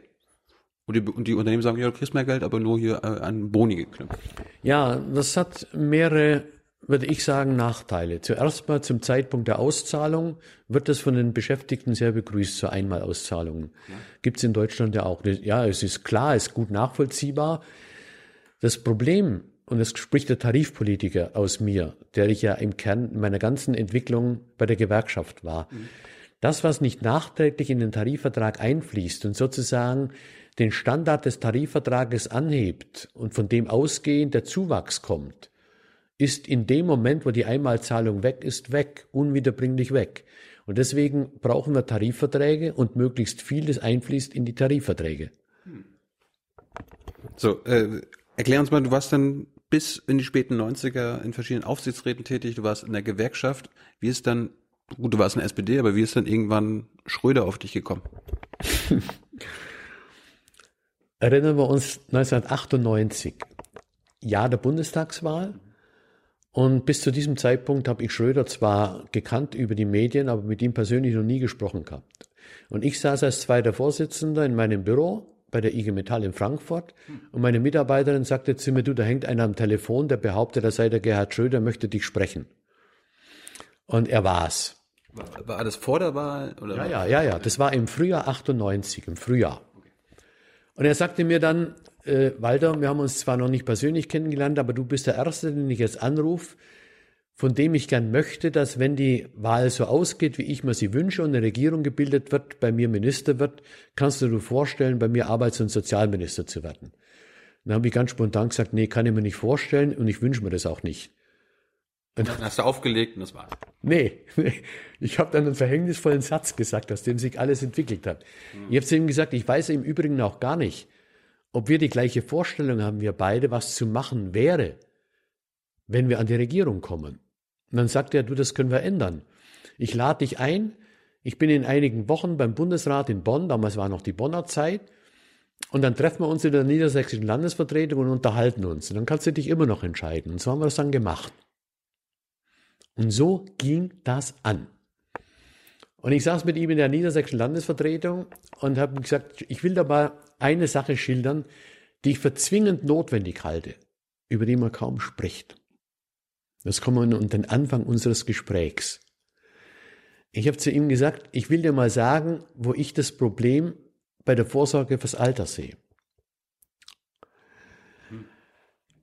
Als ich Lehrling wurde, 57, und das neue Rentensystem gebildet worden ist, haben, das wissen wir heute genau, Rente hat mich da gar nicht interessiert. Aber damals hatten die damaligen Rentnerinnen und Rentner im Schnitt noch eine Lebenserwartung als Rentner von etwas unter zehn Jahre. Sie haben also zehn Jahre Rente empfangen. Heute, so sagte ich im 98, sind 16,5 Jahre. In Klammer, jetzt aktuell sind es fast 20 Jahre. Das ist außerordentlich positiv. Die Verdoppelung der Lebenserwartung in der Zeit, wo es allerdings kein Erwerbseinkommen gibt, sondern wo man auf die Rente angewiesen ist. Und dann hat er gesagt, du, so plastisch hat mir einer auch mit vielen Vorträgen die demografische Veränderung noch gar nicht aufgezeigt. Er hat gesagt, ja, aber darauf war das Rentensystem nicht ausgelegt. Nächster Punkt habe ich ihm gesagt, weil ich dir das aufzeigen will. Als ich noch kleiner war, als Anfang der 50er Jahre, habe ich erlebt, als meine Großeltern in Rente kamen. Und das waren zwei Menschen, die haben zwei Weltkriege erlebt. Vorkriegszeit, Nachkriegszeit, zweimal Inflation. Die haben bittere Not in der meisten Zeit ihres Lebens erlebt und als die in Rente kamen, war die innere Einstellung, ich sage das jetzt mal stellvertretend für die Generation damals, ja, wenn du jetzt in Rente kommst, dann musst du deine Anforderungen zurücknehmen und wenn du Glück hast, wirst du von den Kindern ein Stück unterstützt. Habe ich ihm so geschildert, dem Schröder.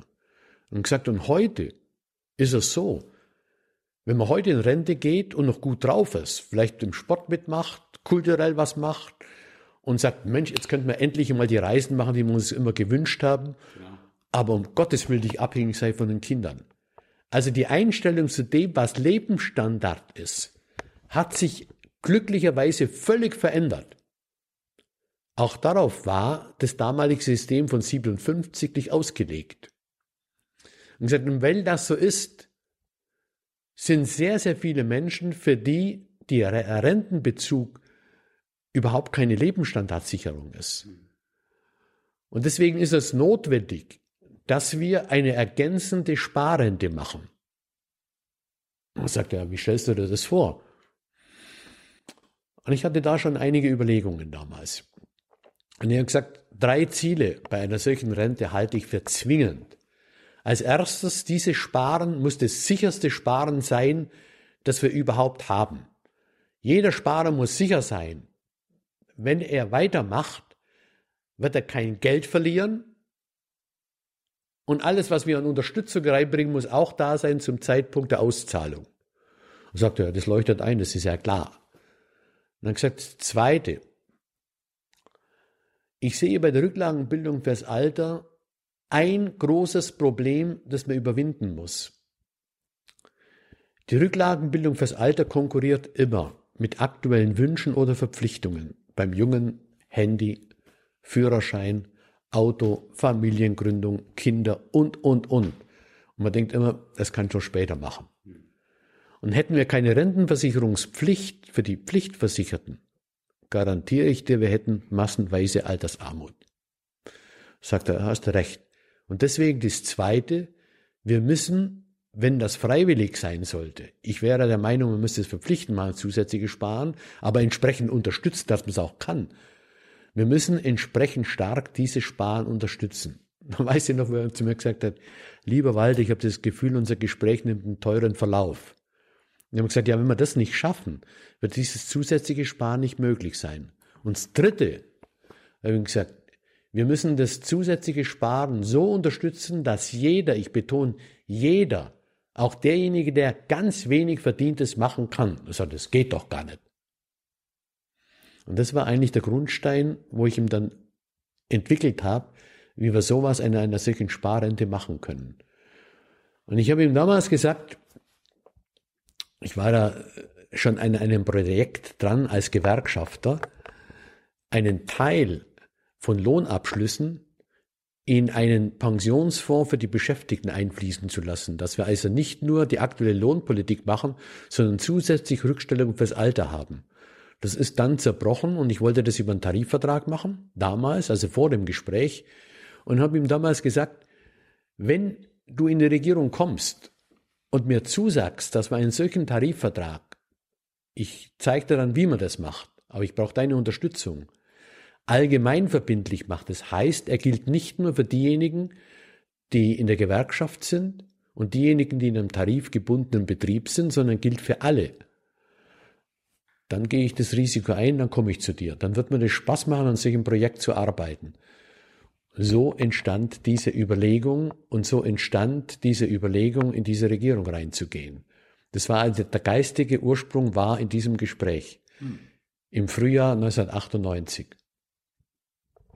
Gut, dann komm, sind wir jetzt mal bei, der, bei den Rententhema angekommen. Du, du sagst, das Rentensystem, das war nicht mehr zukunftsfähig. Habe ich dich, das kurz und knapp, ja? Damals? Es war damals schon in erheblichem Maße, brauchte es Ergänzungen. Gut, Ergänzungen. Du sagst Ergänzung. Ergänzung. Warum, warum? Das System selbst hat große Vorteile gehabt, das will ich überhaupt nicht kleinreden. Hm. Ich will dir zwei Zeitpunkte aufzeigen, wo es sofort einleuchtet.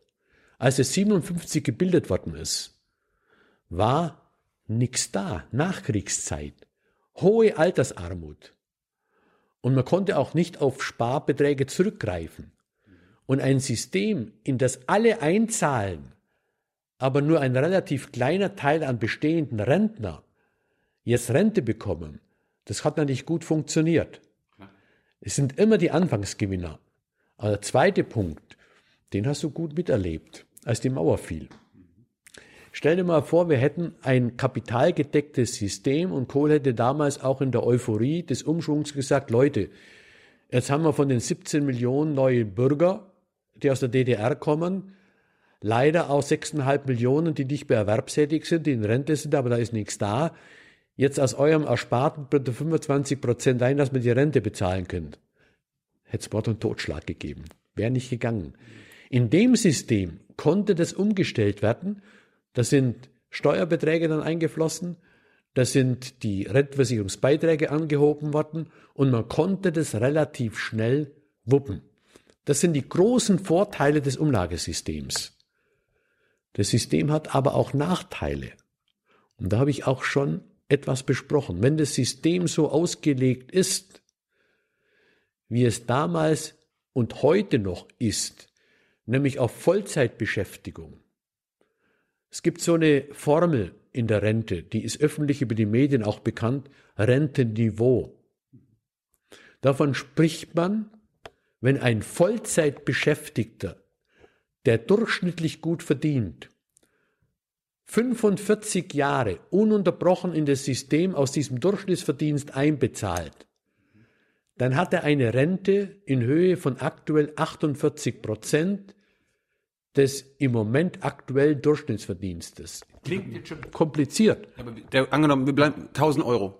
Ist wenig jetzt unten redest, aber er, wär, er hätte 1000 Euro, dann wäre es heutzutage 48 Prozent, also er würde 480 Euro Rente bekommen. Ja, es ist natürlich höher. Der Durchschnittsverdienst heute liegt bei ja, 3500 und davon 48 Prozent. Aber 1000 Euro ja, ist, ist plastischer. Okay. Ja. Wie, aber, aber ach, ach, 448, äh, dann 480 Euro bekommen. Das ist heutzutage. Ja. Wie, wie, wie, wie war das Niveau damals, 98? 56 Prozent. Oder besser. Es, ja, es war besser, aber es war auch nicht, es war, hat nicht, war nicht Lebensstandard sichern. Aber das eigentliche Problem steckt doch ganz woanders drin. Ich will dir mal die durchschnittliche Einzahldauer sagen. Das heißt, die durchschnittliche Erwerbstätigkeit, die liegt bei 35 Jahre. Aber 45 wird theoretisch angenommen. Erreichen die allermeisten Menschen gar nicht. Und viele sind einfach Durchschnitt, kann man nur bilden, wenn auch viele unterm Durchschnitt sind. Und wenn jetzt aber, jetzt kommt das Neue hinzu, was ich eingangs schon gesagt habe, wenn die Hälfte der Menschen gar nicht Vollzeit beschäftigt ist, sondern aus einem Erwerbseinkommen Rücklagen bildet, was nur ein Teilerwerbseinkommen ist, ja. dann weißt du, was in 15, 15, 20 Jahre zukünftig bei denjenigen, die in Rente eingehen und eben nicht die durchschnittlich verdienenden Vollzeitbeschäftigten waren, an Rente zu erwarten ist. Und darüber diskutiert heute niemand. Das finde ich fatal. Und deswegen, weil sich die Arbeitswelt so extrem verändert hat und noch ganz extremer verändern wird, wird noch viel auf uns zukommen, ist es längst überfällig, dass wir uns Gedanken machen, wie wir unsere Sozialsysteme auf die veränderte Arbeitswelt einstellen. Und darüber diskutiert man nicht.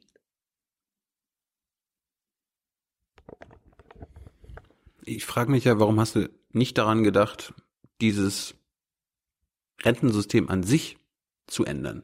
Also ich, ich denke daran, dass, dass ihr das geändert hättet im Sinne wie die Österreicher oder so weiter, dass alle einzahlen. Das, das, das gab es in Deutschland ja nicht. Das gibt es immer noch nicht. Also das, warum habt ihr, warum hast du nicht gesagt, Gerhard Schröder, hör mal zu, wir lassen die Beamten einzahlen, wir lassen die Selbstständigen einzahlen, jeder. Weil es in der konkreten Umsetzung eines solches im Grundsatz absolut richtigen Gedanken außerordentlich schwierig ist. Wenn ein System sich so entwickelt hat, jetzt nehmen wir mal zuerst mal die Beamten. Die Beamten zahlen von sich aus selbst gar nichts in die Rücklagenbildung ein, sondern die bekommen sozusagen wie im Umlagesystem aus den aktuellen Steuereinnahmen von Kommune, von Land oder vom Bund ihre Ruhestandsgehalt. Und der wird daraus bezahlt. Und sie haben einen beamtenmäßigen Anspruch, einen Versorgungsanspruch. Also aus einem völlig anderen Bezugs heraus, wie der in abhängig beschäftigte Rentenversicherungspflichtige. Und bei den Beamten zu sagen, das gilt erst nicht mehr, geht schon von der Rechtslage her nicht. Die kann man auch nicht verändern. Man könnte es verändern, teilweise wird es auch gemacht, indem man Beschäftigte nicht mehr verbeamtet und dann auch in die Rentenversicherung reinmacht. Einige Länder machen das bei einem Teil der Beschäftigten längst überfällig aus meiner Sicht. Das nervt mich genauso. Aus meiner Sicht ist es längst überfällig, dass wir mal eine Diskussion mit Entscheidung treffen, welche Beschäftigungsverhältnisse sind eigentlich wünschenswert und erforderlich im Beamtenverhältnis. Wir haben in der Arbeitslosenversicherung Beschäftigte, die sind Beamte, sind normale Angestellte, machen die gleiche Arbeit.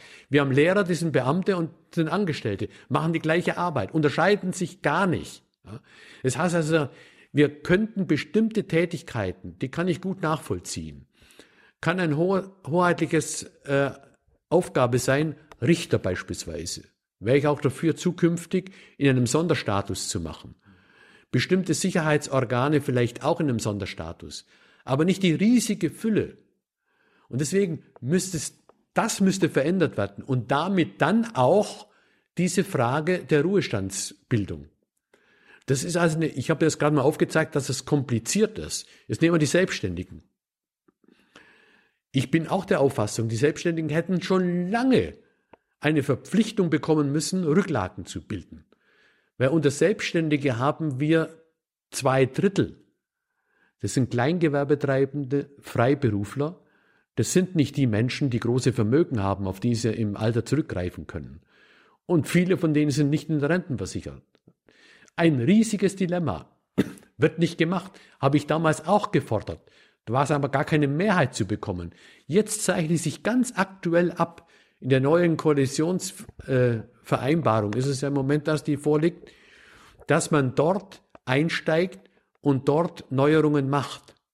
Aber das System Österreich, Österreich und Schweiz haben die Selbstständigen drin, halte ich für absolut gut.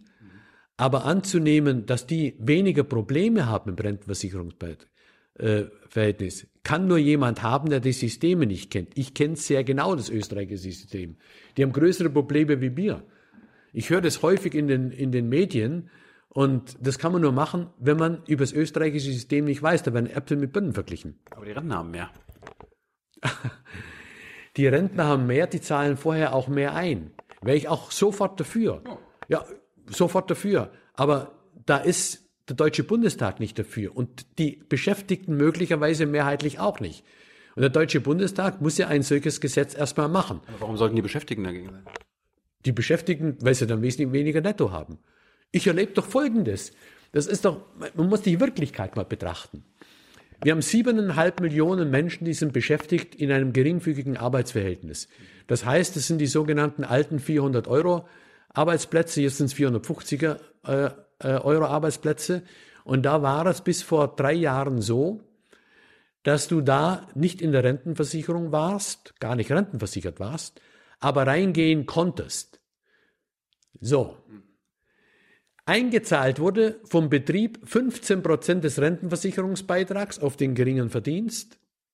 Und wenn du dann noch die restlichen 4,3 Prozent einbezahlt hast, also ganz wenig, dann hast du alles gut geschrieben bekommen in der Rente. Wäre also ein Riesenschritt gewesen, zwar auf einer kleinen Niveau, Riesenschritt. Jetzt will ich da mal sagen, wie viel von den 100, von den siebeneinhalb Millionen äh, das gemacht haben. Bis vor drei Jahren fünf Prozent. Dann hat der Gesetzgeber langsam gemerkt, wie falsch das war. Und hat dann gesagt, jetzt machen wir so, dass jeder, der in ein geringfügiges Arbeitsverhältnis kommt, der kommt sofort in die Rentenversicherung, aber er hat die Möglichkeit, selbst wieder rauszugehen. Jetzt will ich mal sagen, wie viel wir jetzt haben. 20 Prozent. 80 Prozent macht es nicht und geht wieder raus. Ein Verhalten, das ich zwar nachvollziehen kann, aber das ich nicht zulassen würde. Also wenn ich da was zum Sagen hätte, dann wäre für mich jede Erwerbstätigkeit auch verpflichtend für die Rücklagenbildung im Alter. Jede. Ob selbstständig, ob nicht selbstständig, ob geringfügig oder nicht weil diese Zeit kommt. Und wenn da nichts da ist, dann muss die ganze Gesellschaft einspringen mit der Grundsicherung im Alter. Aber erklär unseren jungen Leuten mal, du sagst, es geht irgendwie nicht. Ich, ich kann mir ja nicht vorstellen, dass es gar nicht geht. Wie, wie, wie würde das denn gehen, alle einzahlen zu lassen in Deutschland? Wie, wie könnten wir das hinbekommen? Das wäre wahrscheinlich kompliziert und rechtlich kompliziert. Aber wie würde man das machen? Also zuerst mal beginnen wir mal im alten System dass jeder verpflichtet wird in einem System, entweder in der deutschen Rentenversicherung oder es gibt ja für Selbstständige, gibt es auch Versorgungswerke, es gibt so Zwischendinge zwischen selbstständig und völlig frei in der Rentenversicherung und dort soll zukünftig dann die Verpflichtung ist, dass jeder nachweisen muss, dass er im erforderlichen Umfang Rücklagenbildung fürs Alter macht. Das ist ein Schritt, der jetzt angegangen wird mit den neuen Überlegungen für eine möglicherweise zukünftige Regierung. Halte ich für richtig als ein Zwischenschritt. Noch richtiger würde ich finden, wenn aus allen Erwerbseinkommen, hat doch nie einer gefordert in Deutschland, aber ich halte es für richtig, aus allen Erwerbseinkommen auch eine Mindestrücklagenbildung erfolgt. So wie wir heute aus Verbrauchsausgaben einen bestimmten Steuersatz raufnehmen, also im, im Steuersystem angelegt, so müsste aus Erwerbseinkommen und auch aus, aus äh, Ausgaben heraus Rücklagenbildungen gemacht werden fürs Alter. Nur dann werden wir schaffen, eine wirkliche Versorgung zu haben, wo die Lebensstandardsicherung im Alter möglich ist. Heute haben wir eine sehr komplizierte Zwischenlösung. Und ich habe damals sehr viel durchgesetzt, was weniger bekannt ist. Wir hatten damals, ich will dich und die Zuschauer nicht mit zu vielen Zahlen nerven, aber nur, dass man ein Gefühl bekommt. Diese Rentenversicherung nimmt im Jahr aus Beiträgen und Steuermitteln aktuell etwa 280 Milliarden Geld aus und gibt es im Grundsatz auch gleich wieder aus. Nimmt es ein und gibt es aus. Nun denken die meisten, das ist mein Rentenversicherungsbeitrag und die Betriebe zahlen noch 50 Prozent ein. Das sind nur zwei Drittel. Ein Drittel ist zwischenzeitlich Steuermittel. Fast 30 Prozent des gesamten Bundeshaushalts geht an eine Quelle, wird über den Finanzminister und den Arbeits- und Sozialministern weitergeleitet an die Rentenversicherung, sind im Moment 95 Milliarden in diesem Jahr und sollen in der Mittelfristplanung bis 2020 auf 100 Milliarden ansteigen, die jetzt schon notwendig sind. Also ein Drittel vom Steueraufkommen, für das der Bund seine gesamten Aufgaben hat, läuft dort rein. Sonst wäre das System gar nicht mehr zu halten. Und es wird im Wissen darum, was beschlossen ist und was auf uns zukommt, nochmal stark ansteigen. Viel stärker, könnte ich belegen, als es heute öffentlich dargestellt wird. Das Problem war und ist, dass zu wenig Geld in diesem Rentensystem ist. Das Problem war und ist, dass zu wenig Rücklagen gebildet werden. Es ist nicht nur eine Systemfrage von den Menschen verpflichtend fürs Alter. Es hört sich jetzt überhaupt nicht populär an, wenn ich das sage. Aber dafür machen wir unser Gespräch ja nicht. Sondern es ist eine Notwendigkeit. Und für viele Menschen ist die Rücklagenbildung fürs Alter immer nach hinten geschoben und es wird zu wenig Rücklagen gebildet. Du, du, du, kannst, du kannst doch auch nicht erwarten von jedem Normalo, auf, also ich könnte meine, meine Oma von meinen Eltern, die sind da nicht so äh, clever, dass die da äh, die beste die beste Option finden und sich dann da äh, optimal fürs Alter vorbereiten, also wenn sie jetzt in Rente gehen würden. Das kann man ja nicht von Leuten erwarten. Darum, das erwarte ich ja vom Staat. Der hat ja eine Fürsorgepflicht. Also der würde ich erwarten, dass er mir das gar nicht aufbürgt, diese, diese Aufgabe. Ich halte das zuerst beim ersten Schritt für völlig richtig und deswegen ist ja auch die Verpflichtung, in die Rente einzubezahlen bei den normalen Beschäftigten, wenn sie nicht Beamte sind oder Selbstständige sind, ist die Verpflichtung, das einzuzahlen in das System für absolut richtig. Ich hätte das auch für dieses ergänzende System, das sich umgangssprachlich mit meinem Namen verbindet, mir auch gewünscht. Dafür habe ich keine Mehrheit bekommen. Im Wissen darum, dass der Einzelne sich schwer tut, hätte ich dieses auch. Und in der Verbindung damit den Einzelnen in die Lage zu versetzen, dies auch machen zu können. Also bei aller zum teilweise ganz verrückten Darstellung, bei dem, was in diesem, in diesem Riester-Sparen gemacht wird, ja, will ich da mal ein Beispiel sagen.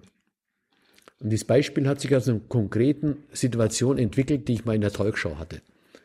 Da saß mir der häufig auftretende Hauptgeschäftsführer vom Paritätischen Wohlfahrtsverband gegenüber und sagte, ah, normalerweise sind wir bei Du, und sagte, das können Sie doch gar nicht erwarten, dass eine alleinerziehende Mutter, die vielleicht noch Teilzeit beschäftigt ist und zwei kleine Kinder hat, dass die noch eine Riester-Rente macht. Und dann gesagt, ja, okay, ich erwarte das schon, deswegen will ich Ihnen jetzt mal sagen, wie das Sparen bei ihr ausschaut.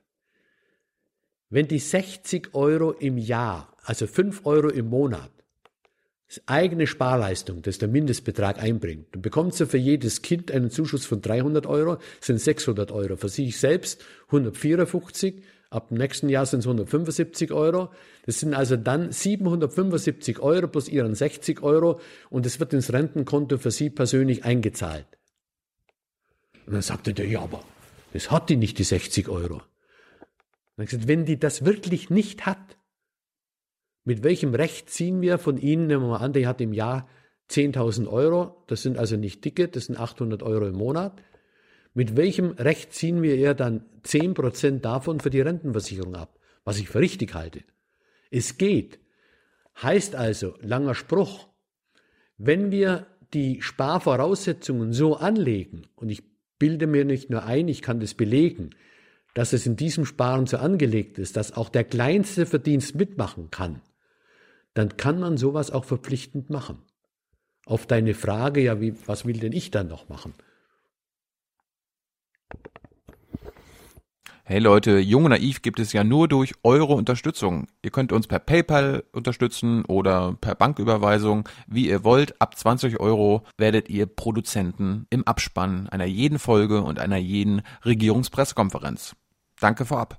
Problem war und ist immer noch zu wenig Geld in, in dem Rentensystem. An, äh, andere, andere Lösung wäre zum Beispiel gewesen, es gibt ja die sogenannte Beitragsbemessungsgrenze. Ja. Das heißt, wenn man, keine Ahnung, angenommen 100.000 Euro im Monat verdienen würde, dann muss man halt nicht äh, die aktuell, keine Ahnung, 9% oder 10% Rentenversicherung zahlen, sondern das würde dann einen pauschalen Betrag geben. aktuell sind 18,3 Prozent. Gut, also das wären 9,1 Prozent. Äh, äh, also einer, der 100.000 Euro im Monat verdient, äh, müsste nicht 9.000 Euro äh, Rente, äh, Rentenbeiträge zahlen, sondern ich, ich kenne den aktuellen Betrag nicht. Ja. Da gibt's da gibt's ein Limit. Richtig. Warum hast du nicht gesagt, wir schaffen das ab? Weil es beim System überhaupt nichts ändert. Weil er aus dem Eingezahlten natürlich seine spätere Rente bekommt. Und jetzt gibt es den Hinweis, ja, aber die Schweizer haben das anders gemacht. Die haben zwar unbeschränkt nach oben einzahlen lassen, auch diejenigen, die sehr gut verdienen, und haben deren Rente gedeckelt. Das konnte man in der Schweiz machen. In Deutschland gibt es schon längst eine Rechtsprechung des Bundesverfassungsgerichts, das, das ist ein komplizierter Satz, dass die, die Rente ist einfacher ausgesprochen. Wer hoch einbezahlt und lang einbezahlt, bekommt eine hohe Rente. Wer wenig einbezahlt, eine wenige. Das heißt also, wenn der Beitragsbemessungsgrenze angehoben wird, dann wird die spätere Rente bei demjenigen, der einbezahlt hat, auch angehoben. Das nützt der Gemeinschaft der Rentner zuerst mal gar nichts.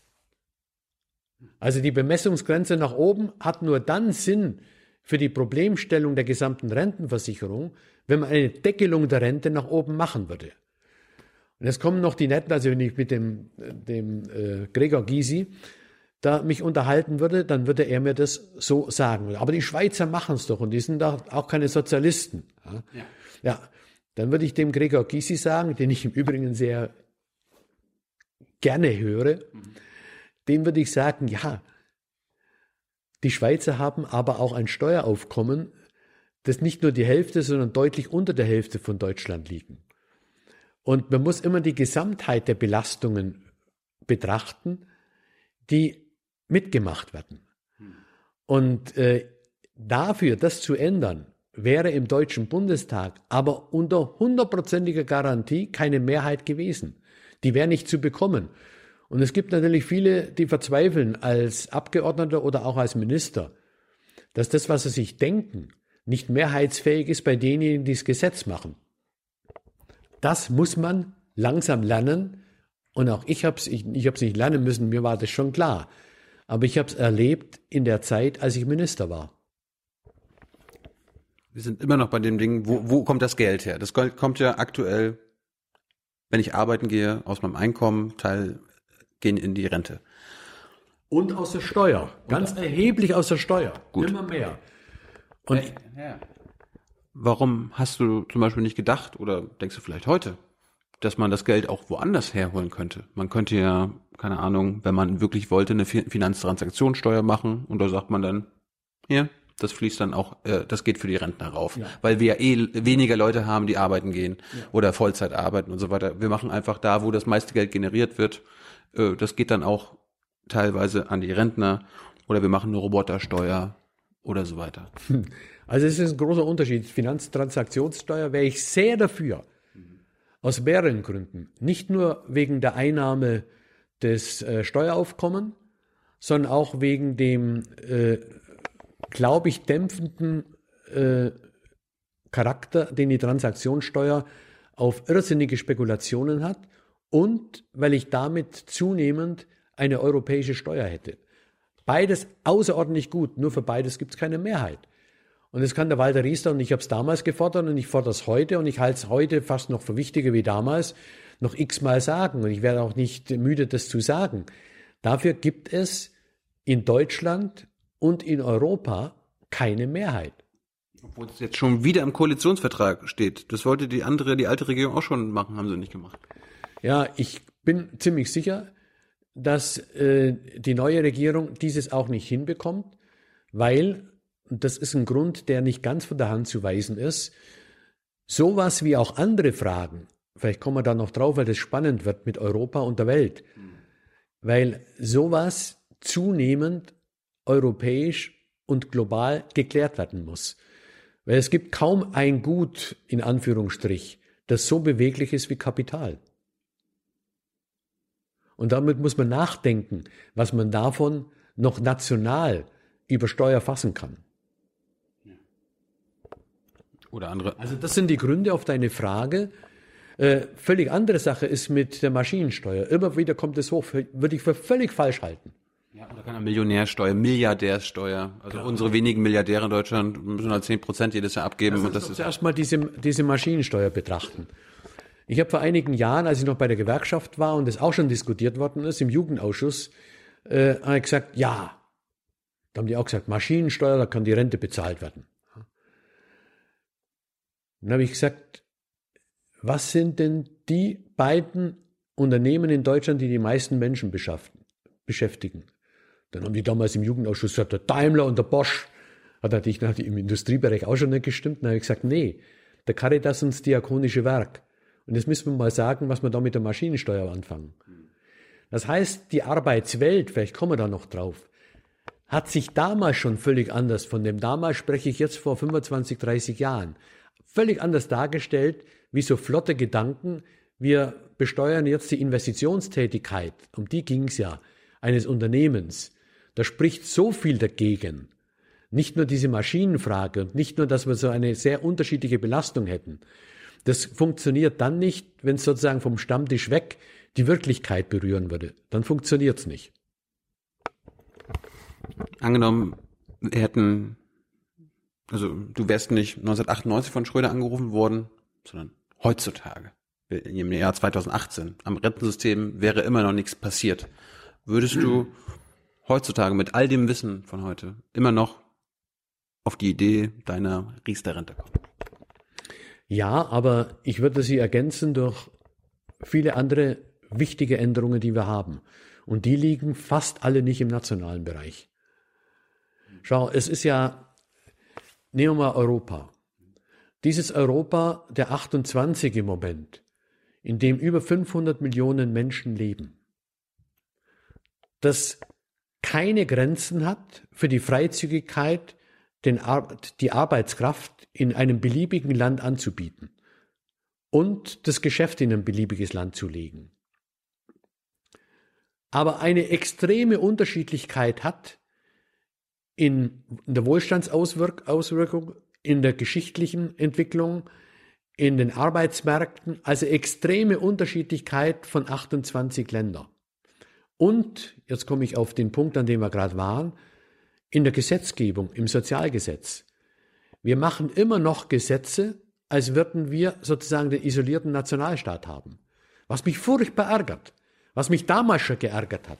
Du wolltest damals schon ein europäisches Rentensystem und Sozialsystem? Nein, ich wollte kein europäisches Rentensystem, aber ich wollte eine Betrachtungsweise bei unserer Gesetzgebung, die betrachtet, dass wir zunehmend einen nicht nur europäischen Arbeitsmarkt haben, sondern einen globalen Arbeitsmarkt haben. Und ich sage, das hört sich jetzt da, weil das hört sich alles so gefährlich an. Gott sei Dank.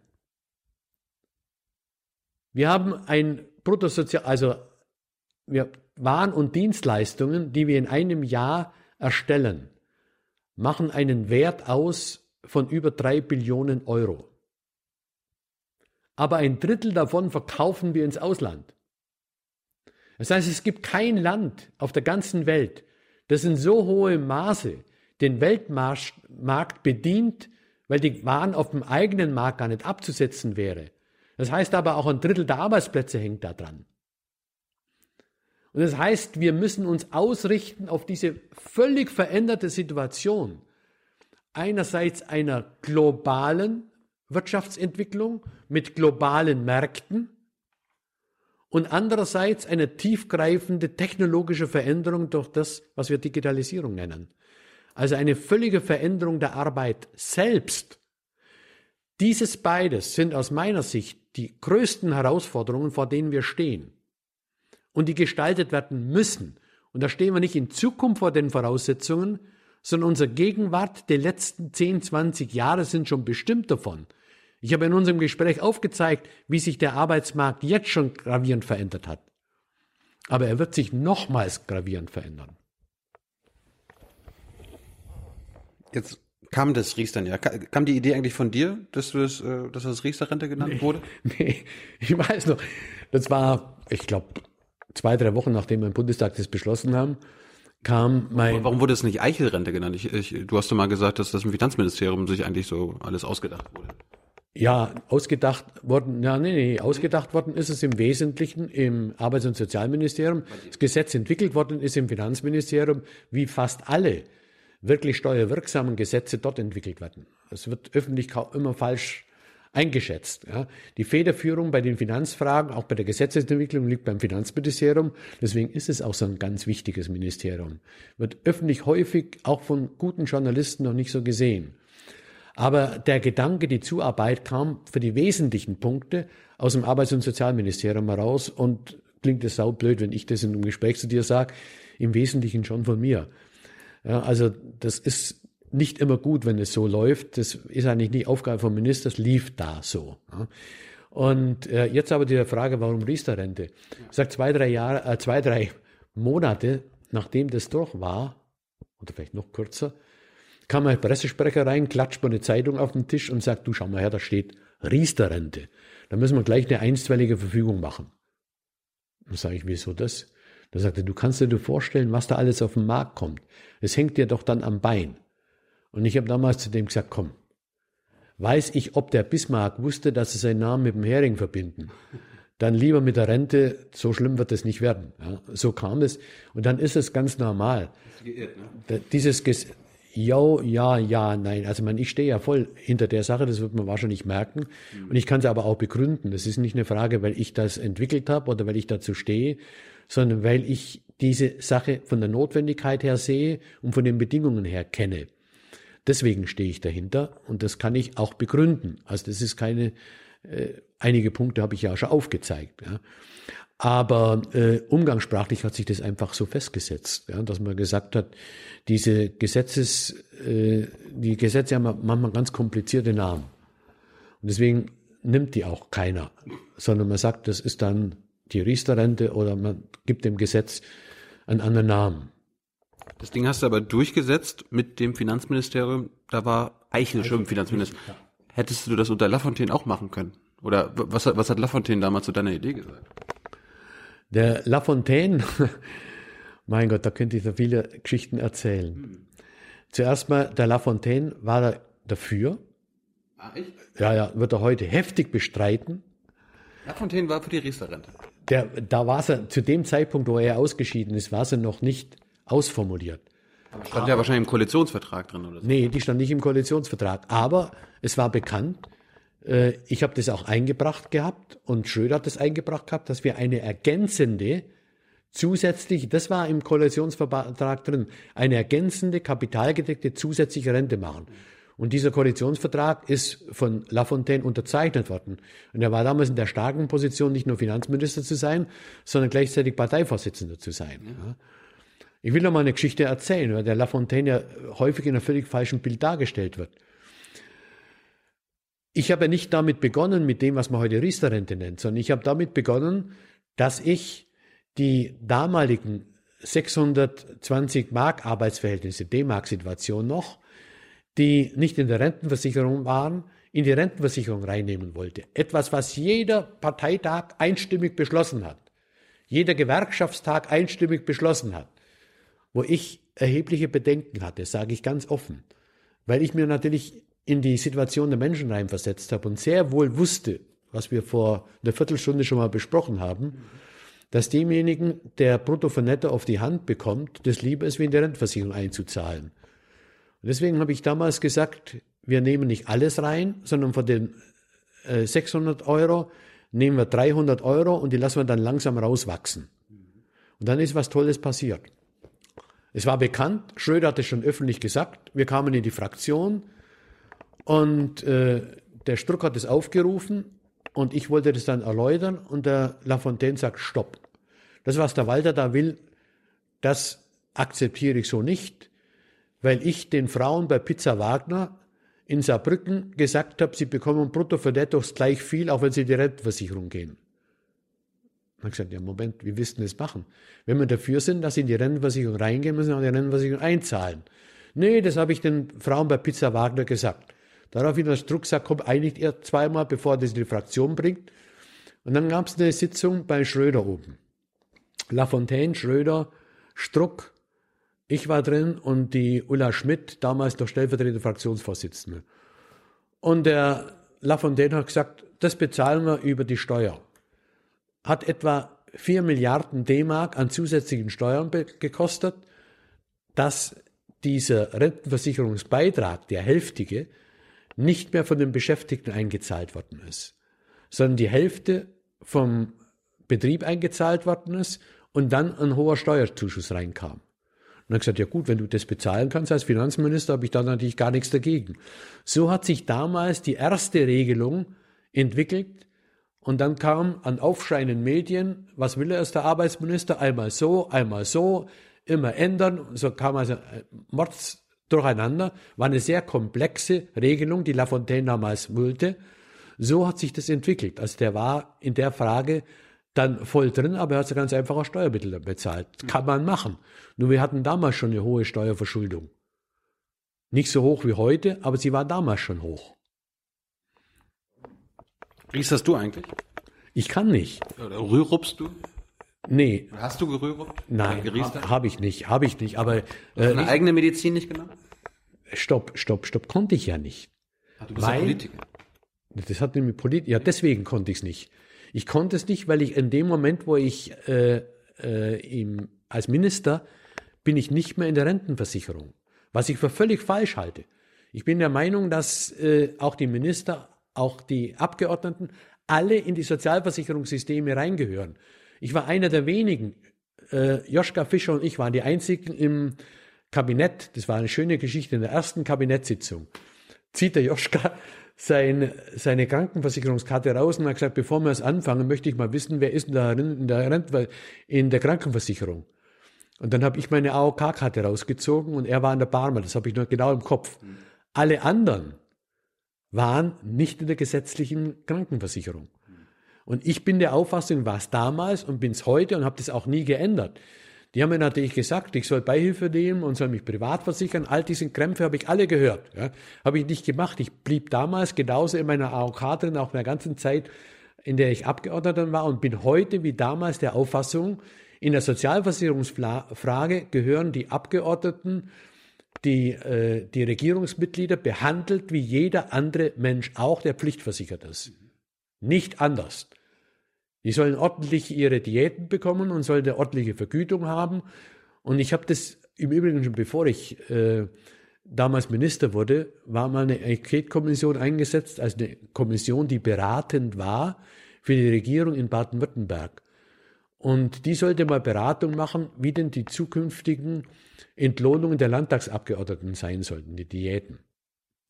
Und damals schon habe ich damals in der Kommission aber keine Mehrheit bekommen, gesagt, die sollen eine höhere äh, Diätenvergütung haben, aber sollen sozialversicherungsrechtlich behandelt werden, wie jeder Beschäftigte auch. Die Auffassung habe ich damals schon gehabt, die habe ich heute und bin immer noch der Auffassung, das ist völlig falsch, wie es gemacht wird. Was muss man dir beweisen? Ich habe mal gelernt, so als rationaler Mensch, äh, man weiß immer, was einem, was man einem, was einem bewiesen werden muss, damit man seine Meinung ändert. Was muss man dir beweisen, damit du von deiner eigenen Idee dieser Riester-Rente abrücken würdest? Dass sie falsch ist. Und zwar wie, wie, kann man nicht dir das behaupten, sondern belegen. Wie, wie, wie könnte man das machen? Ja, versuch's doch mal. Ich, ich bin kein Rentenexperte wie du. Ich, ich, will, ich will nur wissen, äh, viele, viele halten ja die Riester-Rente für grundsätzlich falsch und so weiter und so fort. Was muss man, du ja nicht, du verteidigst nehm, das. Nehm mal Argumente von denen auf und sag's ja. Nicht grundsätzlich falsch oder falsch, sondern sag, sag ein Argument. Du sagst ja, viele behaupten das, wirst ja die Argumente haben, ich kann dir dann auch helfen. Fällt ein konkretes Argument ein? Ja, ich, ich erinnere mich an deine Pressekonferenz, als du mit Schröder da gestanden hast. Du hast gesagt, es, ist, es werden Verbesserungen für alle Rentner sein. Mhm. Wir Natürlich haben, nur, wenn sie mitmachen. Nur wenn sie mitmachen. Wenn sie nicht mitmachen, dann haben sie es nicht. Aber 16,5 Millionen Menschen äh, haben einen Riester-Vertrag und etwa. Die, die sind alle Gewinner davon. Sie sind dann, wenn sie einzahlen, Gewinner. Nicht alle zahlen ein, aber das ist bei Langfristsparplänen häufig so, nicht nur bei der Riester-Rente, dass aus irgendwelchen Gründen wir aussetzen. Da bei der Riester-Rente haben wir es so geregelt, dass sie da keinen Schaden haben, dass ihnen der Vertrag nicht gekündigt werden kann. Das ist ein ganz wichtiger Punkt. Also all diese Punkte sind drin. So, und da würde ich auch sagen, äh, die haben einen Gewinn. Nicht jeder in gleicher Weise, weil es ja ganz unterschiedliche Sparformen gibt. Du kannst einen Versicherungsvertrag machen, du kannst Investmentsparen machen und bekommst es gefördert als Altersvorsorge, du kannst einen Banksparplan machen und bekommst es als Altersvorsorge und du kannst einen Bausparvertrag machen. Und die Produkte, die ich jetzt aufgeführt habe, kosten alle mit der Förderung nicht mehr wie ohne Förderung. Auch dieses ganze Gequatsche, was ich ja immer wieder höre und was sich schlecht, äh, schlecht macht, das sei ihnen zu teuer. Dann sage ich ja, dann sind die Finanzprodukte zu teuer. Aber nicht die Riester-Förderung ist zu teuer. Dann höre ich das Argument, aber die Geringverdienenden können das gar nicht machen, weil die haben das Geld gar nicht. Ich habe dir vorhin aufgezeigt, wie die Mindestförderung, um alles zu bekommen ist. Dann sagt, ja, die machen aber nicht mit will eine schöne Geschichte erzählen. Hoffentlich schaut er mal ins, in Ding rein. Der Vorsitzende des DIW hatte vor einem halben Jahr einen Artikel, der sich gegen die Überlegungen der Andrea Nahles gewendet hat in der Rentenversicherung in der Zeit. Einige der Argumente fand ich für richtig und dann hat er gesagt, im Übrigen, die Riester-Rente bringt es natürlich auch nicht. Das ist eine Umverteilung von unten nach oben, von den Armen zu den Reichen. Mhm. Daraufhin habe ich ihm am gleichen Tag noch eine Mail geschrieben und gesagt, er möchte mir doch mal den Beleg dafür bringen. Dann hat er mir gleich geschrieben, der freut sich, dass ich ihm das äh, geschrieben habe, aber das sei doch bekannt. Dann habe ich ihn zwei Tage später angerufen und gesagt, aber ich möchte nicht von ihm ein Glaubensbekenntnis und ich möchte, dass er einen Beleg bringt. Dann hat er, hat es ein bisschen gedauert. Dann hat er mir, hat wahrscheinlich recherchiert im DIW, ist ja alles zulässig. Dann hat er gesagt, aber unser Institut hat doch mal recherchiert, dass die, die gering verdienen, unterrepräsentiert sind bei denen, die Riestersparer sind. Und ich habe ihm dann gesagt, ich kenne das Argument, ich kenne auch diese Studie, die war völlig überflüssig, die Studie, weil es gibt wenige Tatbestände, wo wir die Grundgesamtheit aller Sparer jedes Jahr überprüft haben mit ihrem Einkommen, wie bei der Riester-Rente. Es gibt kein zweites. Jeder, der eine Förderung bekommt, bekommt sie auf der Grundlage der Überprüfung des Vorjahreseinkommens. Und die Deutsche Rentenversicherung, die Zulassungsstelle, äh, die, die Zuteilungsstelle für diese, für diese äh, Riester-Rente, die ist bei der Rentenversicherung angesiedelt, die weist immer im Versetz von zwei Jahren aus, wie denn die Riester-Sparer von, vom Einkommen her gestaffelt sind. Gegenwärtig ist es so, dass 27 Prozent aller Sparer Menschen sind, die im Vorjahr unter 10.000 Euro verdient haben. Das heißt also, die haben nicht mehr wie die Grundsicherung. Weitere 20 Prozent haben bis 20.000 Euro. Das sind Geringverdiener. Teil mal das durch 12, dann weißt du, was du hast. Und das ist der obere Bereich schon mit 20.000. Zwei Drittel aller Sparer, nee, 75 Prozent, der, äh, zwei Drittel aller Sparer, so ist es, verdienen unterdurchschnittlich. Und dann kommt so ein Geschwätz raus. Und dann habe ich zu ihm gesagt, aber ich schlage Ihnen Folgendes vor. Laden Sie mich ein ins DIW, nehmen Sie Ihre ganzen Schranzen, die Ihnen das errechnet haben, hinzu und dann bespreche ich mit Ihnen das gerne. Er hat gesagt, toll, mach mal. seitdem habe ich nie mehr was gehört. Güter, meinst du, ne? Nee, nee, nee, nee, nee, nee. Der, der, äh, Fratscher. Fratscher. Marcel Fratscher war das. Ah. Ja. Den hatten wir gerade. Sehr schön. Mit dem würde ich das ganz gerne mal, warum er denn nicht mehr bereit ist, das mal wirklich auf Fakten gegründet zu bringen. Und so könnte ich jetzt auch andere Punkte bringen. Also ich kann da die ganze Palette natürlich runterbeten, die ich von, von äh, unsäglichen Geschichten höre. Natürlich hätte man einiges anders machen können und müssen auch. Aber dafür habe ich keine Mehrheiten bekommen. Ich wollte von Anfang an, dass jeder dieses Sparen machen kann und jedes ergänzende Sparen bei entsprechender staatlicher Unterstützung auch machen muss. Ich habe das obligatorisch genannt. Das ist verbrannte Geschichte. Aber ich wollte das und das ist auch nachprüfbar. Muss ja mal die, die Zeitungsartikel damals. Das ist verbrannt deswegen. Das ist auch eine schöne Geschichte. Ruft ein Journalist der größten Boulevardzeitung Deutschlands an, also der Bildzeitung, und sagt: Wir haben heute in der Redaktionssprechung haben wir gehört, dass sie vorhaben, das obligatorisch zu machen. Ja, das ist ja eine zweite Zwangsrente. Das wollen wir auf keinen Fall. Wir werden morgen aufmachen, Zwangsrente. Ich möchte aber heute mit Ihnen ein exklusives Interview, denn wir haben auch gesagt, wie die Schlagzeile übermorgen lauten wird, wenn ich das nicht bekomme. Ich sage das immer so offen, wie sowas abläuft. Mhm. Wann fliegt Riester? Damals waren wir noch in Bonn. Dann habe ich das Interview gemacht, dann lief es ab angekündigte von ihm, dicke Schlagzeile, Zwangsrente Riester, darunter kleiner, was hat das deutsche Volk dieser Regierung angetan? Fragezeichen. Kannst du recherchieren? Ja. So. Dann am nächsten Tag kam nicht, wann fliegt Riester, sondern am nächsten Tag kam dann, nach dem Interview, dritte Seite Bildzeitung, Wutwelle rollt auf Bonn mit lauter Leserbriefen auf die unsägliche Überlegung, man könnte das als obligatorische Rente machen. Nun, die Schnelligkeit der Deutschen Post konnte ich mir nicht vorstellen, dass sie vom einen auf den anderen Tag diese ganzen Leserbriefe hat. Da muss man sagen, wie sowas läuft.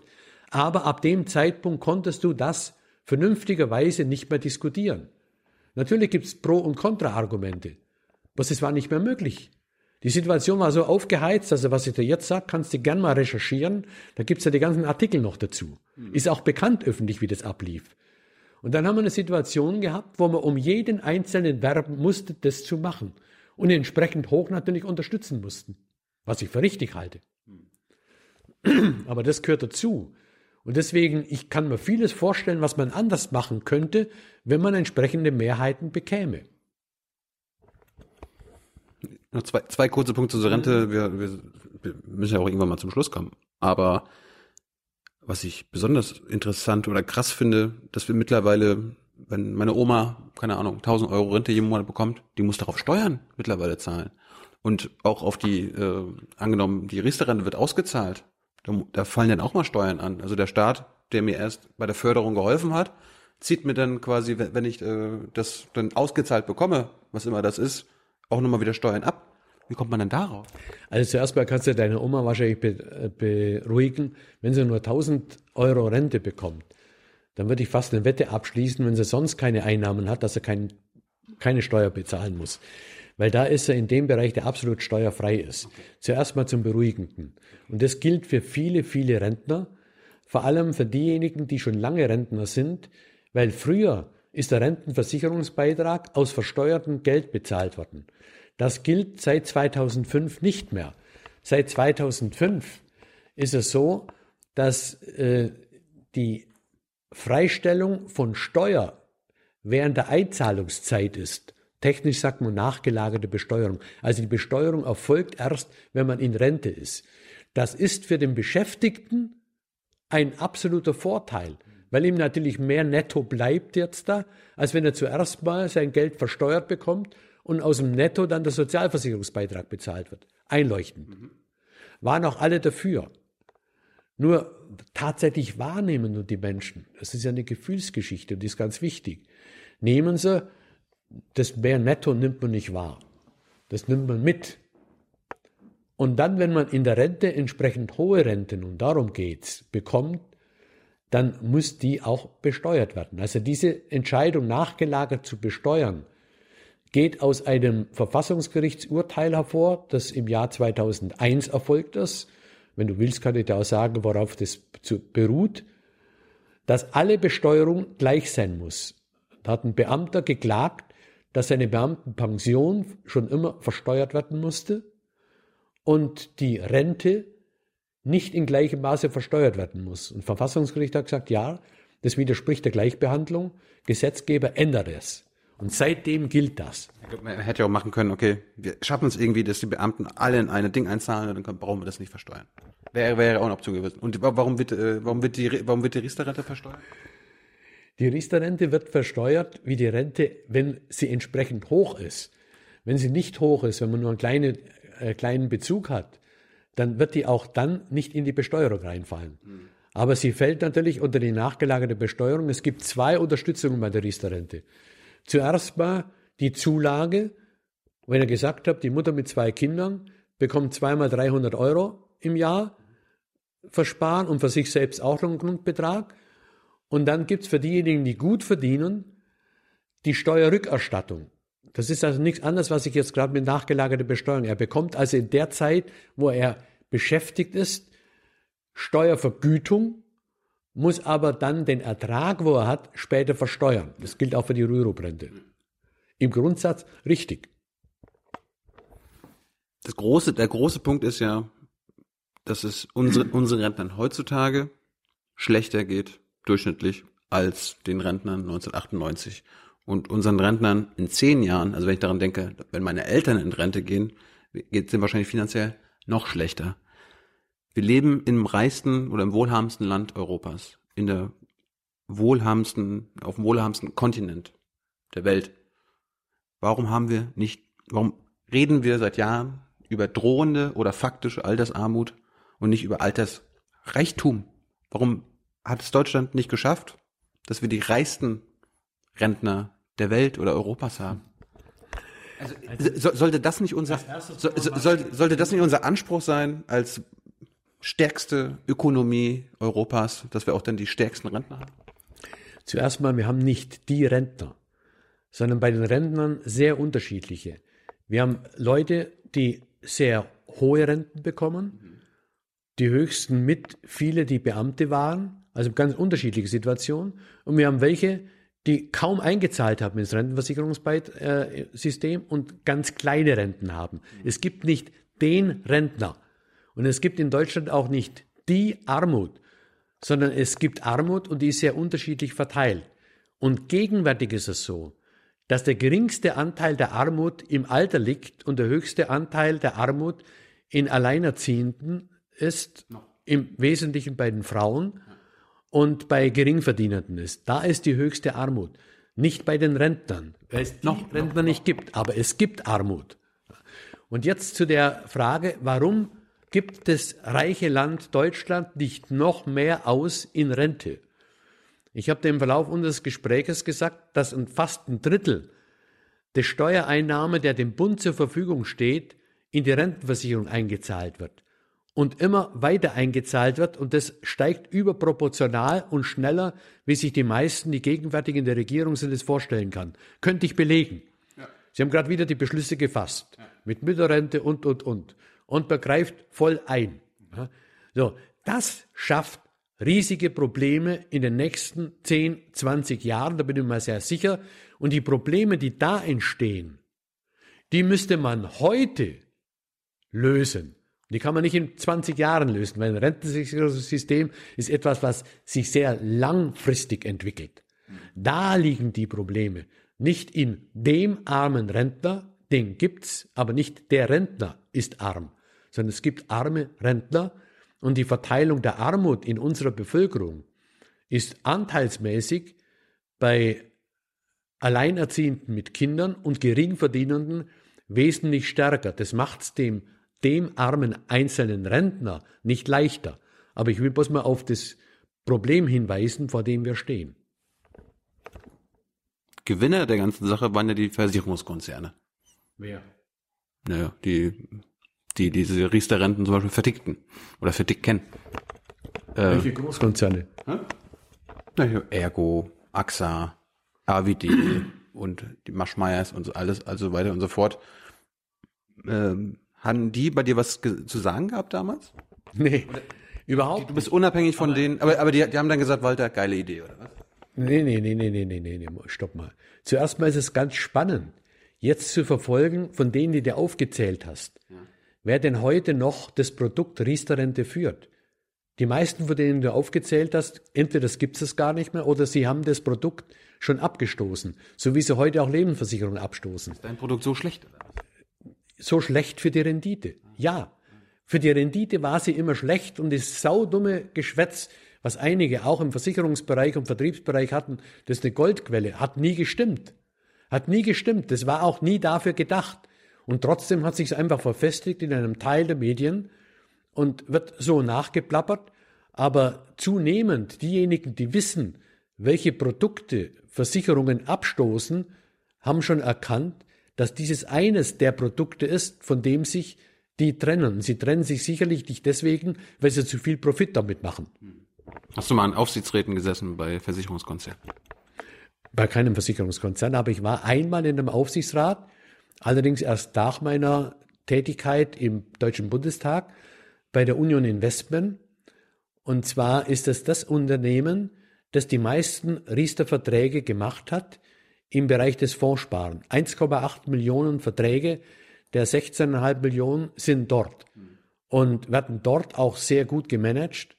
Und mich hat interessiert, wie läuft es da drin? Ja? Und ich habe das nur für drei Jahre gemacht und habe dann nicht mehr kandidiert.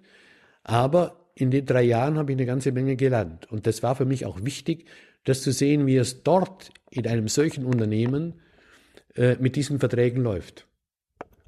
Na, du bist ja bis 2002 Minister gewesen und danach noch bis 2009 im ja. Bundestag gewesen. Laut Transparency International warst du der äh, Bundestagsabgeordnete mit den höchsten Nebeneinkünften. Wie hast du denn das gemacht? Das hat sich teilweise da ergeben, aber nur für eine ganz bestimmte Zeit, für zwei, drei Jahre, weil ich sehr viele Schulungen gemacht habe mit Kundenberatern in Sparkassen, in Genossenschaftsbanken, auch in Versicherungen. Und mir wichtig war, dass die wissen, was der Gesetzgeber eigentlich wollte. Laufen ist von einem Teil der Verbraucherschützer zu Recht oder zu Unrecht, lassen wir mal dahingestellt, kritisiert worden, in vielen Punkten auch zu Recht dass das Produkt falsch verkauft worden ist. und gar nicht als ein Produkt der Altersvorsorge verkauft worden ist, sondern man nimmt doch auf schnell die Rendite mit, die man mit den Zulagen hat.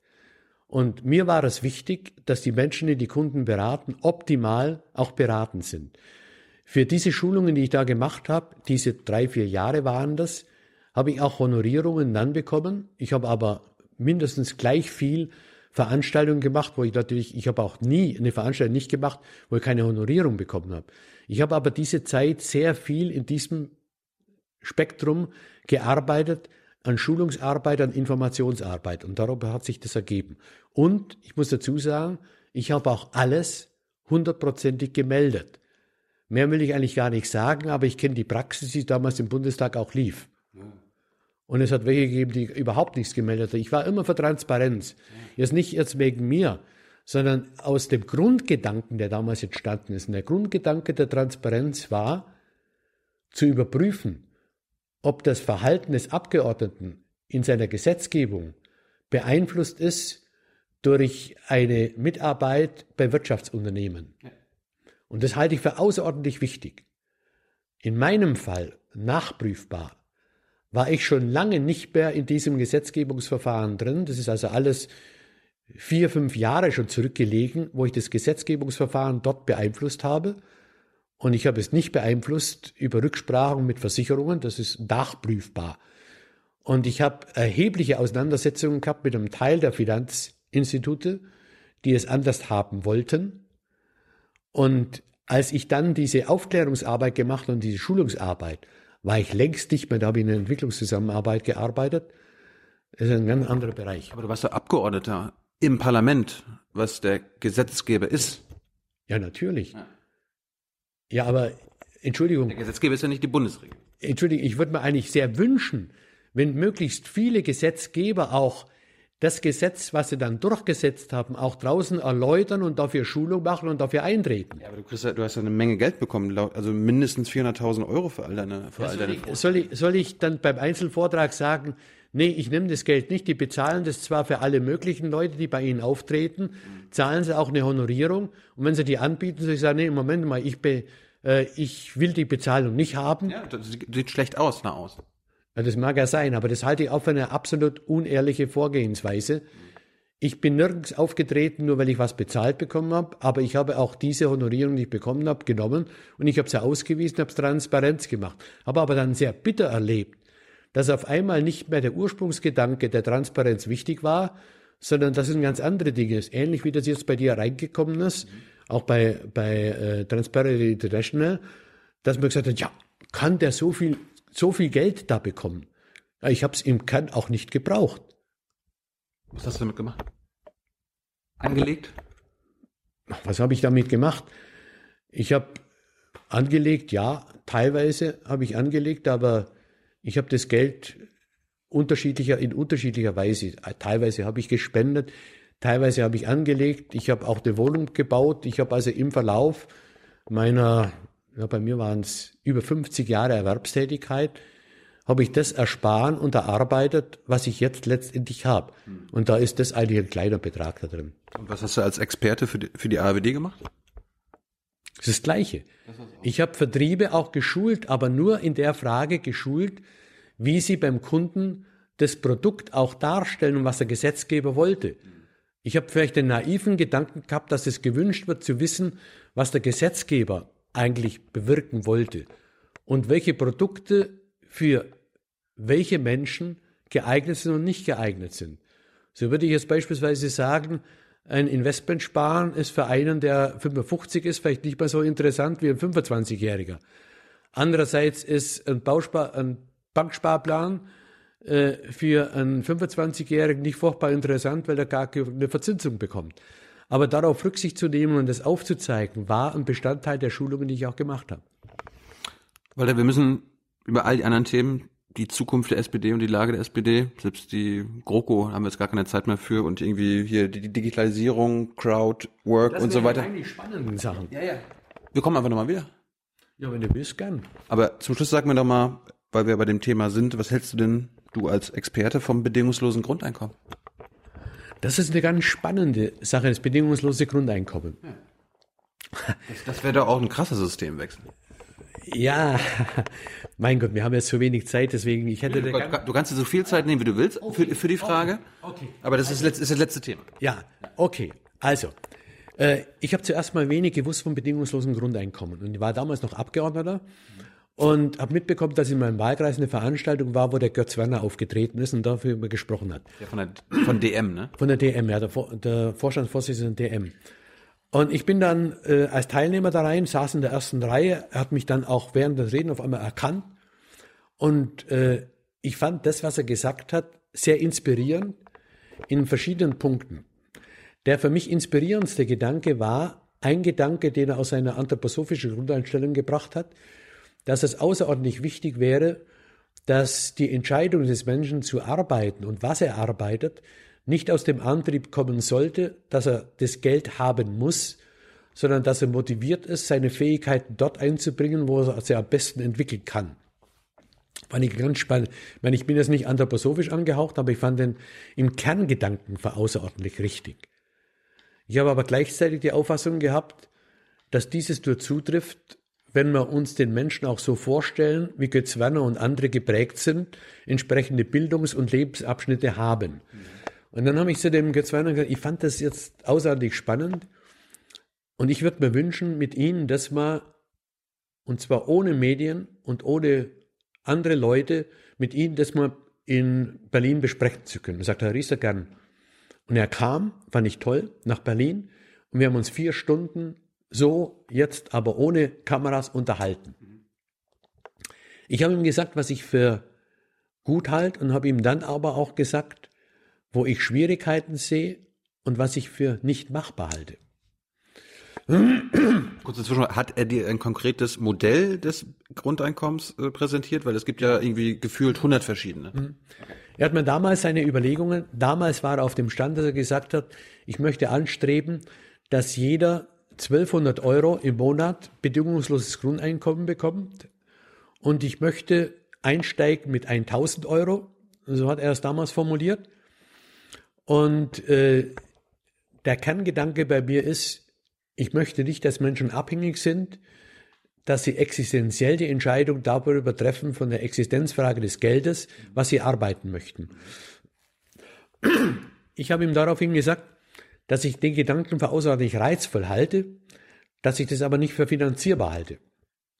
Und habe ihm zuerst gesagt, schauen Sie, wir können das ja, wenn wir es bedingungslos haben und so radikal grundsätzlich, wie Sie es gesagt haben, vom Baby bis zum Kreis soll das für alle gelten und ohne Bedingungen, dann können wir das in Deutschland relativ schnell berechnen. Wir haben über, neun, über 80 Millionen Deutsche und diese über 80 Millionen Deutsche hätten 1000 Euro mal 12, das heißt 12.000 Euro im Jahr mal 80 Milliarden und wo äh, Millionen. So, und jetzt kommen wir in die Billionen, glaube ich. Ich habe es jetzt nicht mehr im Kopf, müssen wir schnell mal durchrechnen.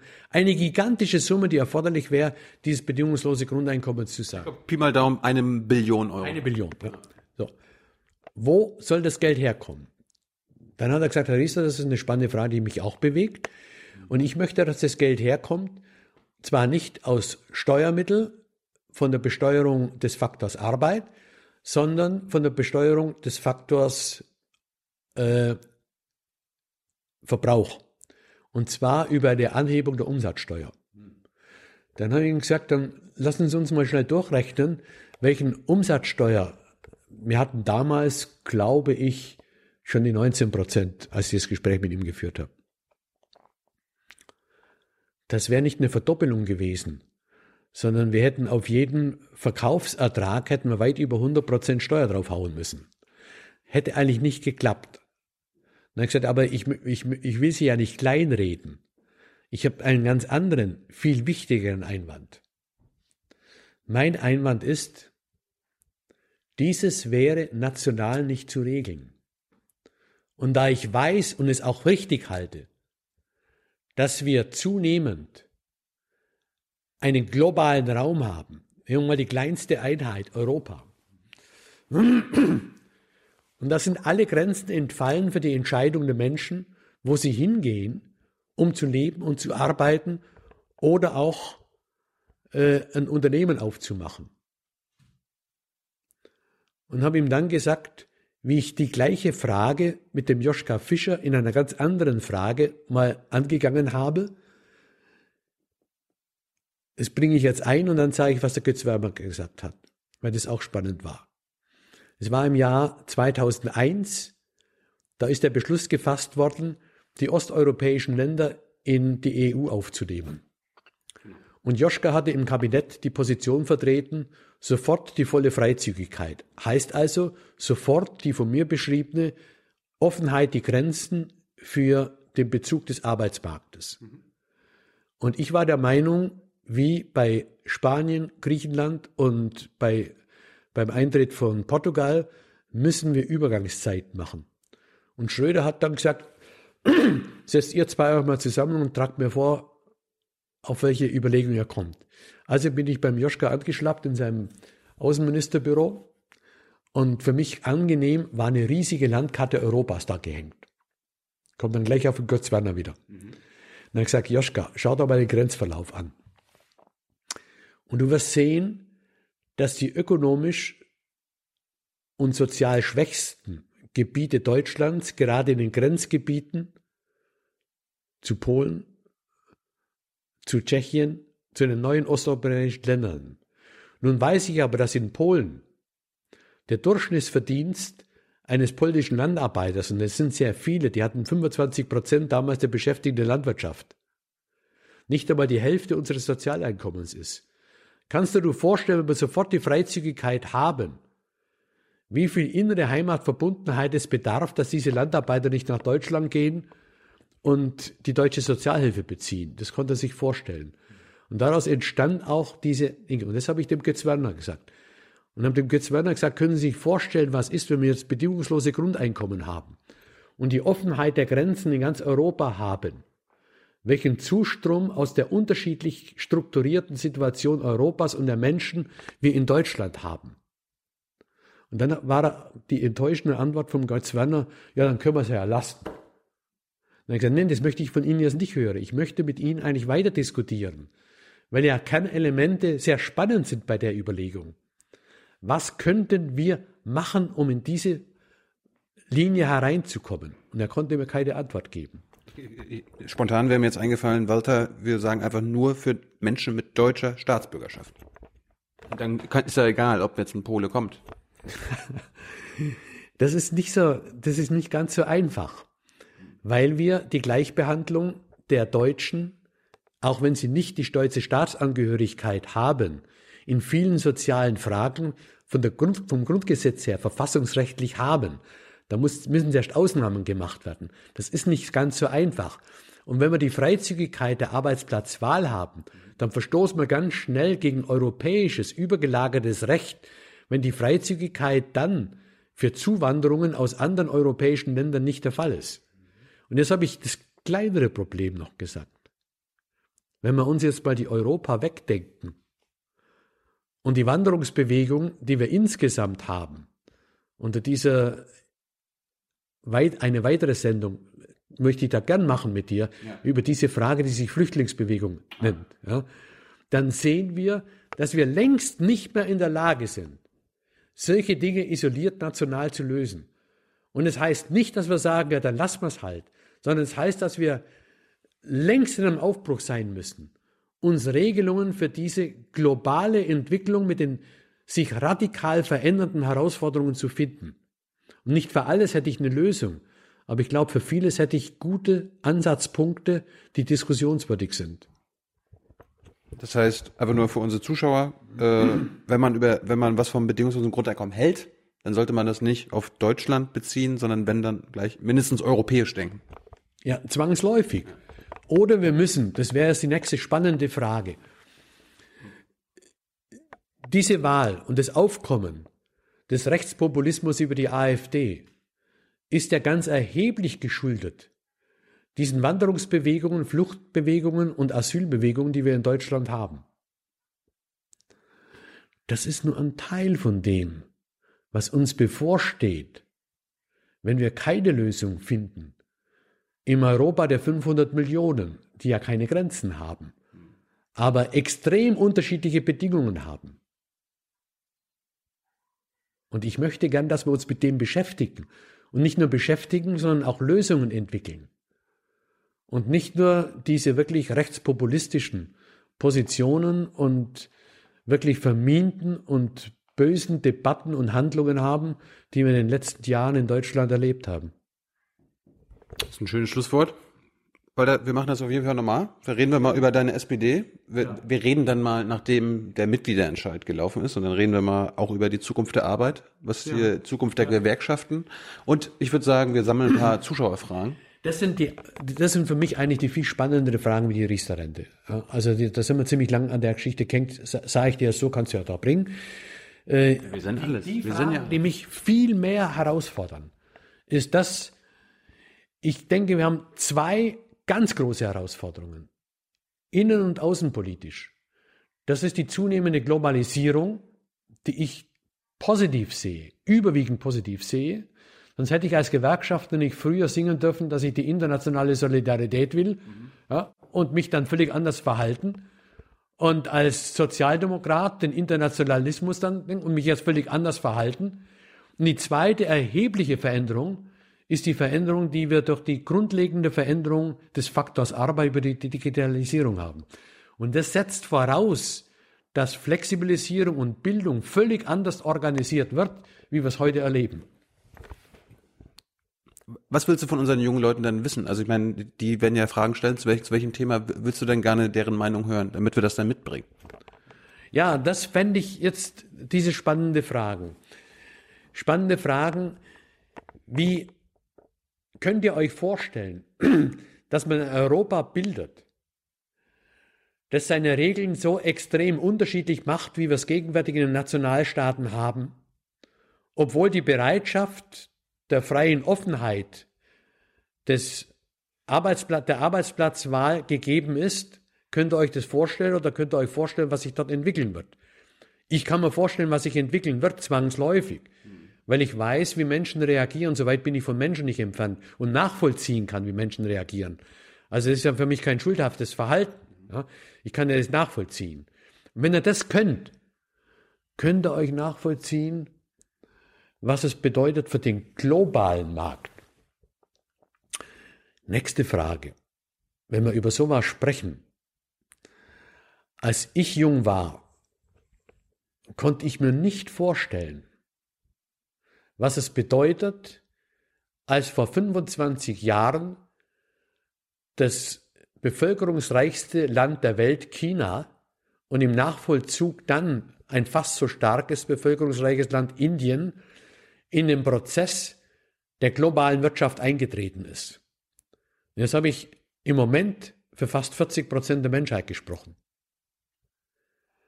Und von Indien sprechen wir von der größten Demokratie der Welt, was ich für schlicht für verlogen halte.